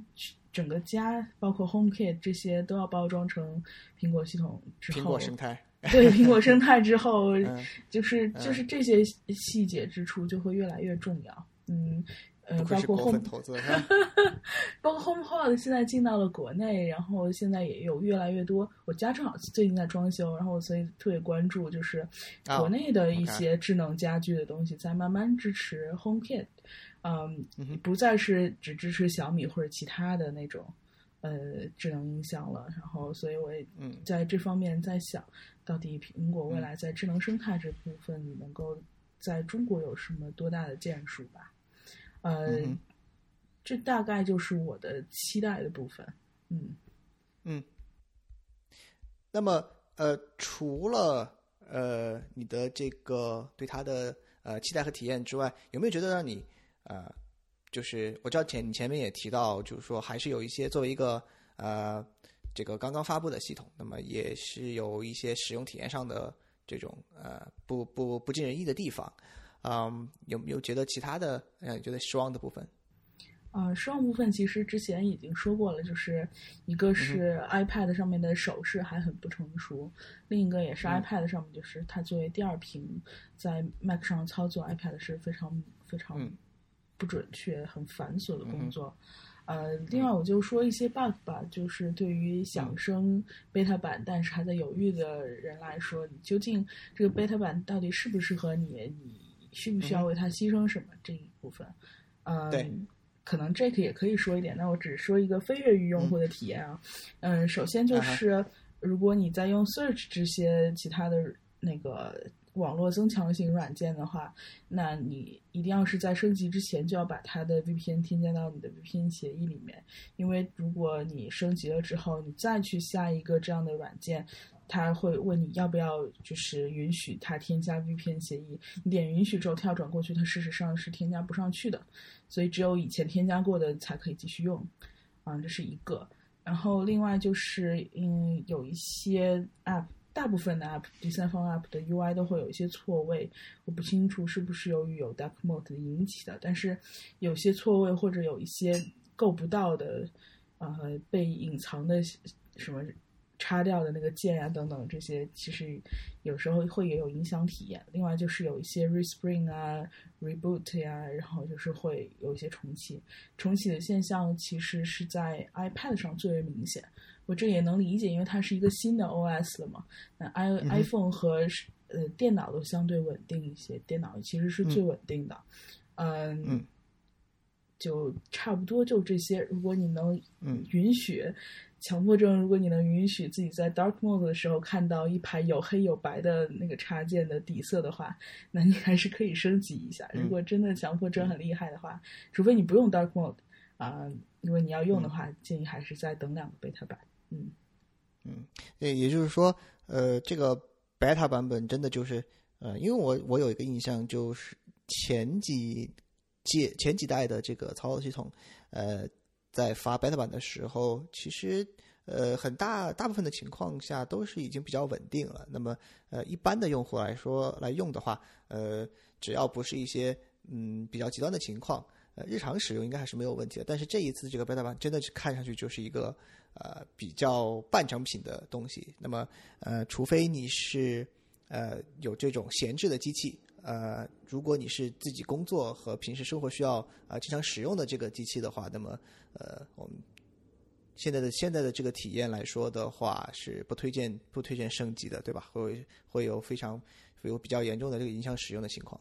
呃，但是有一说一啊，就是呃，其实已经比 iOS 七八九的时候要好很多了。我记得最严重的是 iOS 七，因为刚从那个、呃拟物化变到扁平化，所有 UI、嗯所有这些都重设计，大部分 app 都嗯直接闪退非常大的了问题对对，啊。然后呃，到后面 iOS 十以后，其实在系统层面就已经好很多了。但是 Watch OS 经常闪退，记得那一段时间有很长时间是，呃，上午一上午电手那个手表就没电了，然后下午就只能 关着机，然后回回家等充电。所以这次我也是特意没有升手表，我不知道手表体验怎么样。嗯，OK，然后对，然后其实还有一些可以升的，比方 Apple TV 啊，包括刚刚说的 HomePod 这些，当然我也就没有再折腾了。嗯嗯 OK，呃，那么作为另外一个呃使用了刷机并使用了这个 beta 版系统的啊、这个 Jake，你有没有什么要跟我们大家分享的？嗯，其实做从我个人的使用体验来说，我觉得作为第一个 beta 版，呃，它跟上一个主要系统更新，也就是 iOS 十二，其实是差不多的。就是呃，相比于更久以前的呃主要系统的 beta 测试版来说，它已经是很稳定的了。就是不会有那种呃完全是让你不想用这个手机的冲动，但是该期待的那些 bug 或者呃就是 app 的 crash，然后包括 respring 啊、re reboot 这种问题还是会呃时常发生的，因为它毕竟是第一个测试版。所以在升级主力机之前，一定要一定要想好，说要呃有这样的心理准备，然后也要耐心的去寻找替代方案，或者说等要耐心等这些呃开发者去适配，然后也要等苹果慢慢去修这些 bug，随着 beta 二、beta 三这样子，然后作为。呃，在 Keynote 里面提到一些我个人蛮期待的，就是呃有一个 Siri Kit，它是可以控制第三方应用，比如说呃它是能原生的去，比如说控制 Spotify 这种原本完全不支持的应用，去让它播放某首特定歌，上一首下一首。我觉得这个还是呃挺值得期待的。然后还有一个就是有一个后台。的一个 API 可以让 Google Photos 这种应用在后台实实现真正的这种实时备份呃照片，然后就不会让它呃因为被杀掉，然后就是会留下呃一大堆照片没有没有没有实时备份这种情况发生。然后呃，其实苹果对。有一些有一些功能其实是对中国的用户其实还是蛮友好，比如说在 Keynote 里面有提到一个叫 Junction View，这个实际上是在 Map 在 Maps 里面，然后它有给中国用户单独做一个上立交桥的一个线路指引，然后我觉得这个还是蛮考虑到中国的国情吧，也是可能有点呃。特别是去向中国用户表示友好这个这种行为，但是我个人还是蛮期待的，因为呃，更多的呃，哪怕是跟高德的合作也好，但也会带动整个这个 Apple Maps，让它做的就是赶超 Google Maps 那种方向去前进。然后包括呃，然后手表的方面的话，我觉得。其实不会像以前那样，就是用半天，然后手表就开始发热没电，然后下午就只能看着那个呃点一下才会出来的那种没电模式。呃，这次的其实在优化上面做是蛮好的，我觉得手表是可以升级的。好，呃，那么以上是我们作为这个啊消费者啊对。呃，总结了一下自己对这一次 Dub Dub 的看法。那么，两位开发者呢？呃，有没有一些呃你们独特的角度？我就简单是，我就简单总结一下吧。就是我觉得本届 WDC 对开发者来说是，呃，内容实在是太丰富了，我们需要非常非常时间的，非常非常多的时间来来观看那些 sessions 来消化它们。呃，所以我们是很满足的。嗯，嗯，呃，那么 Matthew 还有没有什么想说的？我这边啊，其实我有个猜想，呃，可能跟 WDC 没什么关系啊，但是因为我之前提到 Swift UI 嘛，然后对着安卓这边有一个东西叫 Jetpack Compose，它是它跟 Swift UI 是一个类型的东西，你可以理解为可能连写法都很像，对。然后，呃，猜想一是这样子的，因为 Google 跟苹果都在湾区嘛，然后但现在看起来是 Swift UI 的这个完成度是比较高的，虽然可能还有一些性能的问题，但是看起来完成度确实很高了。OK，但是在安卓这边呢，它完成度其实现在在之前的过 I/O 大会上，它只有一个 PPT 版本，你就是。基本也属于也可能连开发者版本都算不上，就是有点玩票性质感觉，就是，所以我就觉得是不是 Google 它是先，它是它其实是后来为了 I O 抢先在 iO 发布，然后所以它就是着急上架了嘛。对，因为 iO 在嗯 WWDC 之前几周开的，然后而且它做的比较晚，它也有可能是苹果听说了苹果开在做这个东西以后，然后自己也觉得哦，我我我也有必要搞，所以呢，他就就是做的也比较晚，然后发布的又比较仓促，对。然后嗯猜想二呢是，呃，因为如如果假设安卓这边的这么一种 Jetpack Compose 完成以后，我我感觉它跟 Swift 的 UI 写法很像，然后我作为一个原生应用的一个开发者，我可能会就是以后我在，比方说我现在做安卓，那我以后做 iOS，那么我的迁移成本是不是就会更低？而且我不光是可以为 i 呃就是 iPhone 写嘛，我可以 iPad、i 嗯 macOS，我这些都可以一并兼顾了。那么我对就可以通用了对，啊，通用了。对我这一个跨平台的这么一种成本是在降低的。那么我真的有必要再去用一些跨平台方案吗？就是包括之前 Google 在推的这个 Flutter，哎，其实 Flutter 这个东西。我了解，好像 Google 内部也没有几个组在用了，更像是一个嗯 KPI 导向或者的一个东西吧。OK，这个我就不做猜想了。嗯但是 Flutter 的它的嗯坑确实也有很多，啊，所以我觉得，嗯，与其去踩跨平台方案的坑，不如去踩原生的坑。更何况现在嗯原生的它大家都在有一种大一统的形式，那么我以后的跨平台方案是不是真的有必要？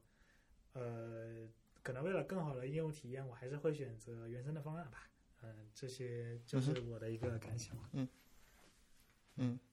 呃，对，那么就是刚才两位开发者，从刚才两位开发者的发言，呃，我们可我觉得至少我的体验就是说，现在呃，不管是苹果还是 Google，呃，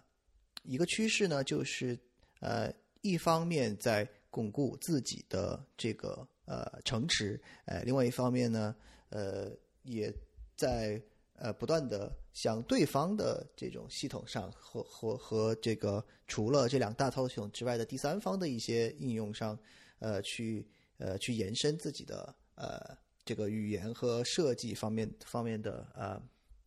这个这个呃可以说是两方面都有这种这样这样的野心吧，呃。这一方面，呃，可以看作商业上的竞争；另外一方面呢，我觉得，呃，也就像两位开发者说的，也给开发者带来了一些好处，就是，嗯嗯，降低学习的迁迁移的成本，呃，然后可以做到，呃，不管是 Kotlin Everywhere 还是还是这个 Swift Everywhere，对吧？可以做到，呃，更快的去去把自己的把自己的产品推广到更多的平台上。呃，我觉得，呃，未来确实。啊、很非常值得期待啊！像我们前面刚刚开始说的那句话是吧？搁置争议，共同开发。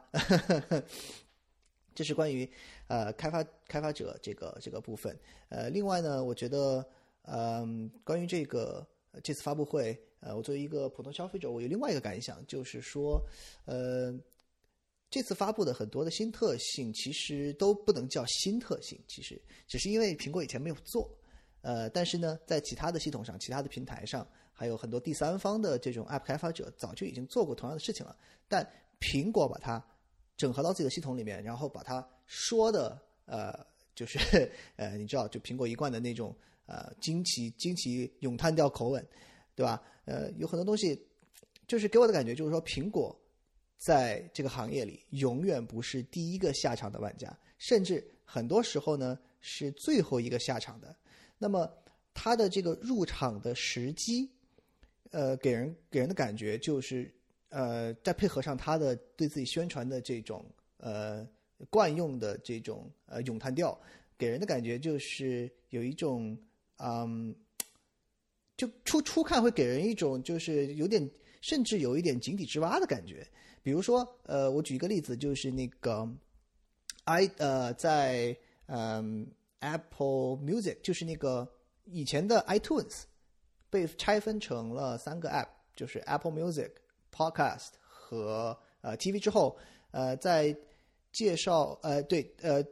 介绍 Apple TV 和 Apple Music 的时候，呃，不管是 Tim 还是 Craig 都呃着重的提到了一个就是呃这个歌词现在可以同步显示了。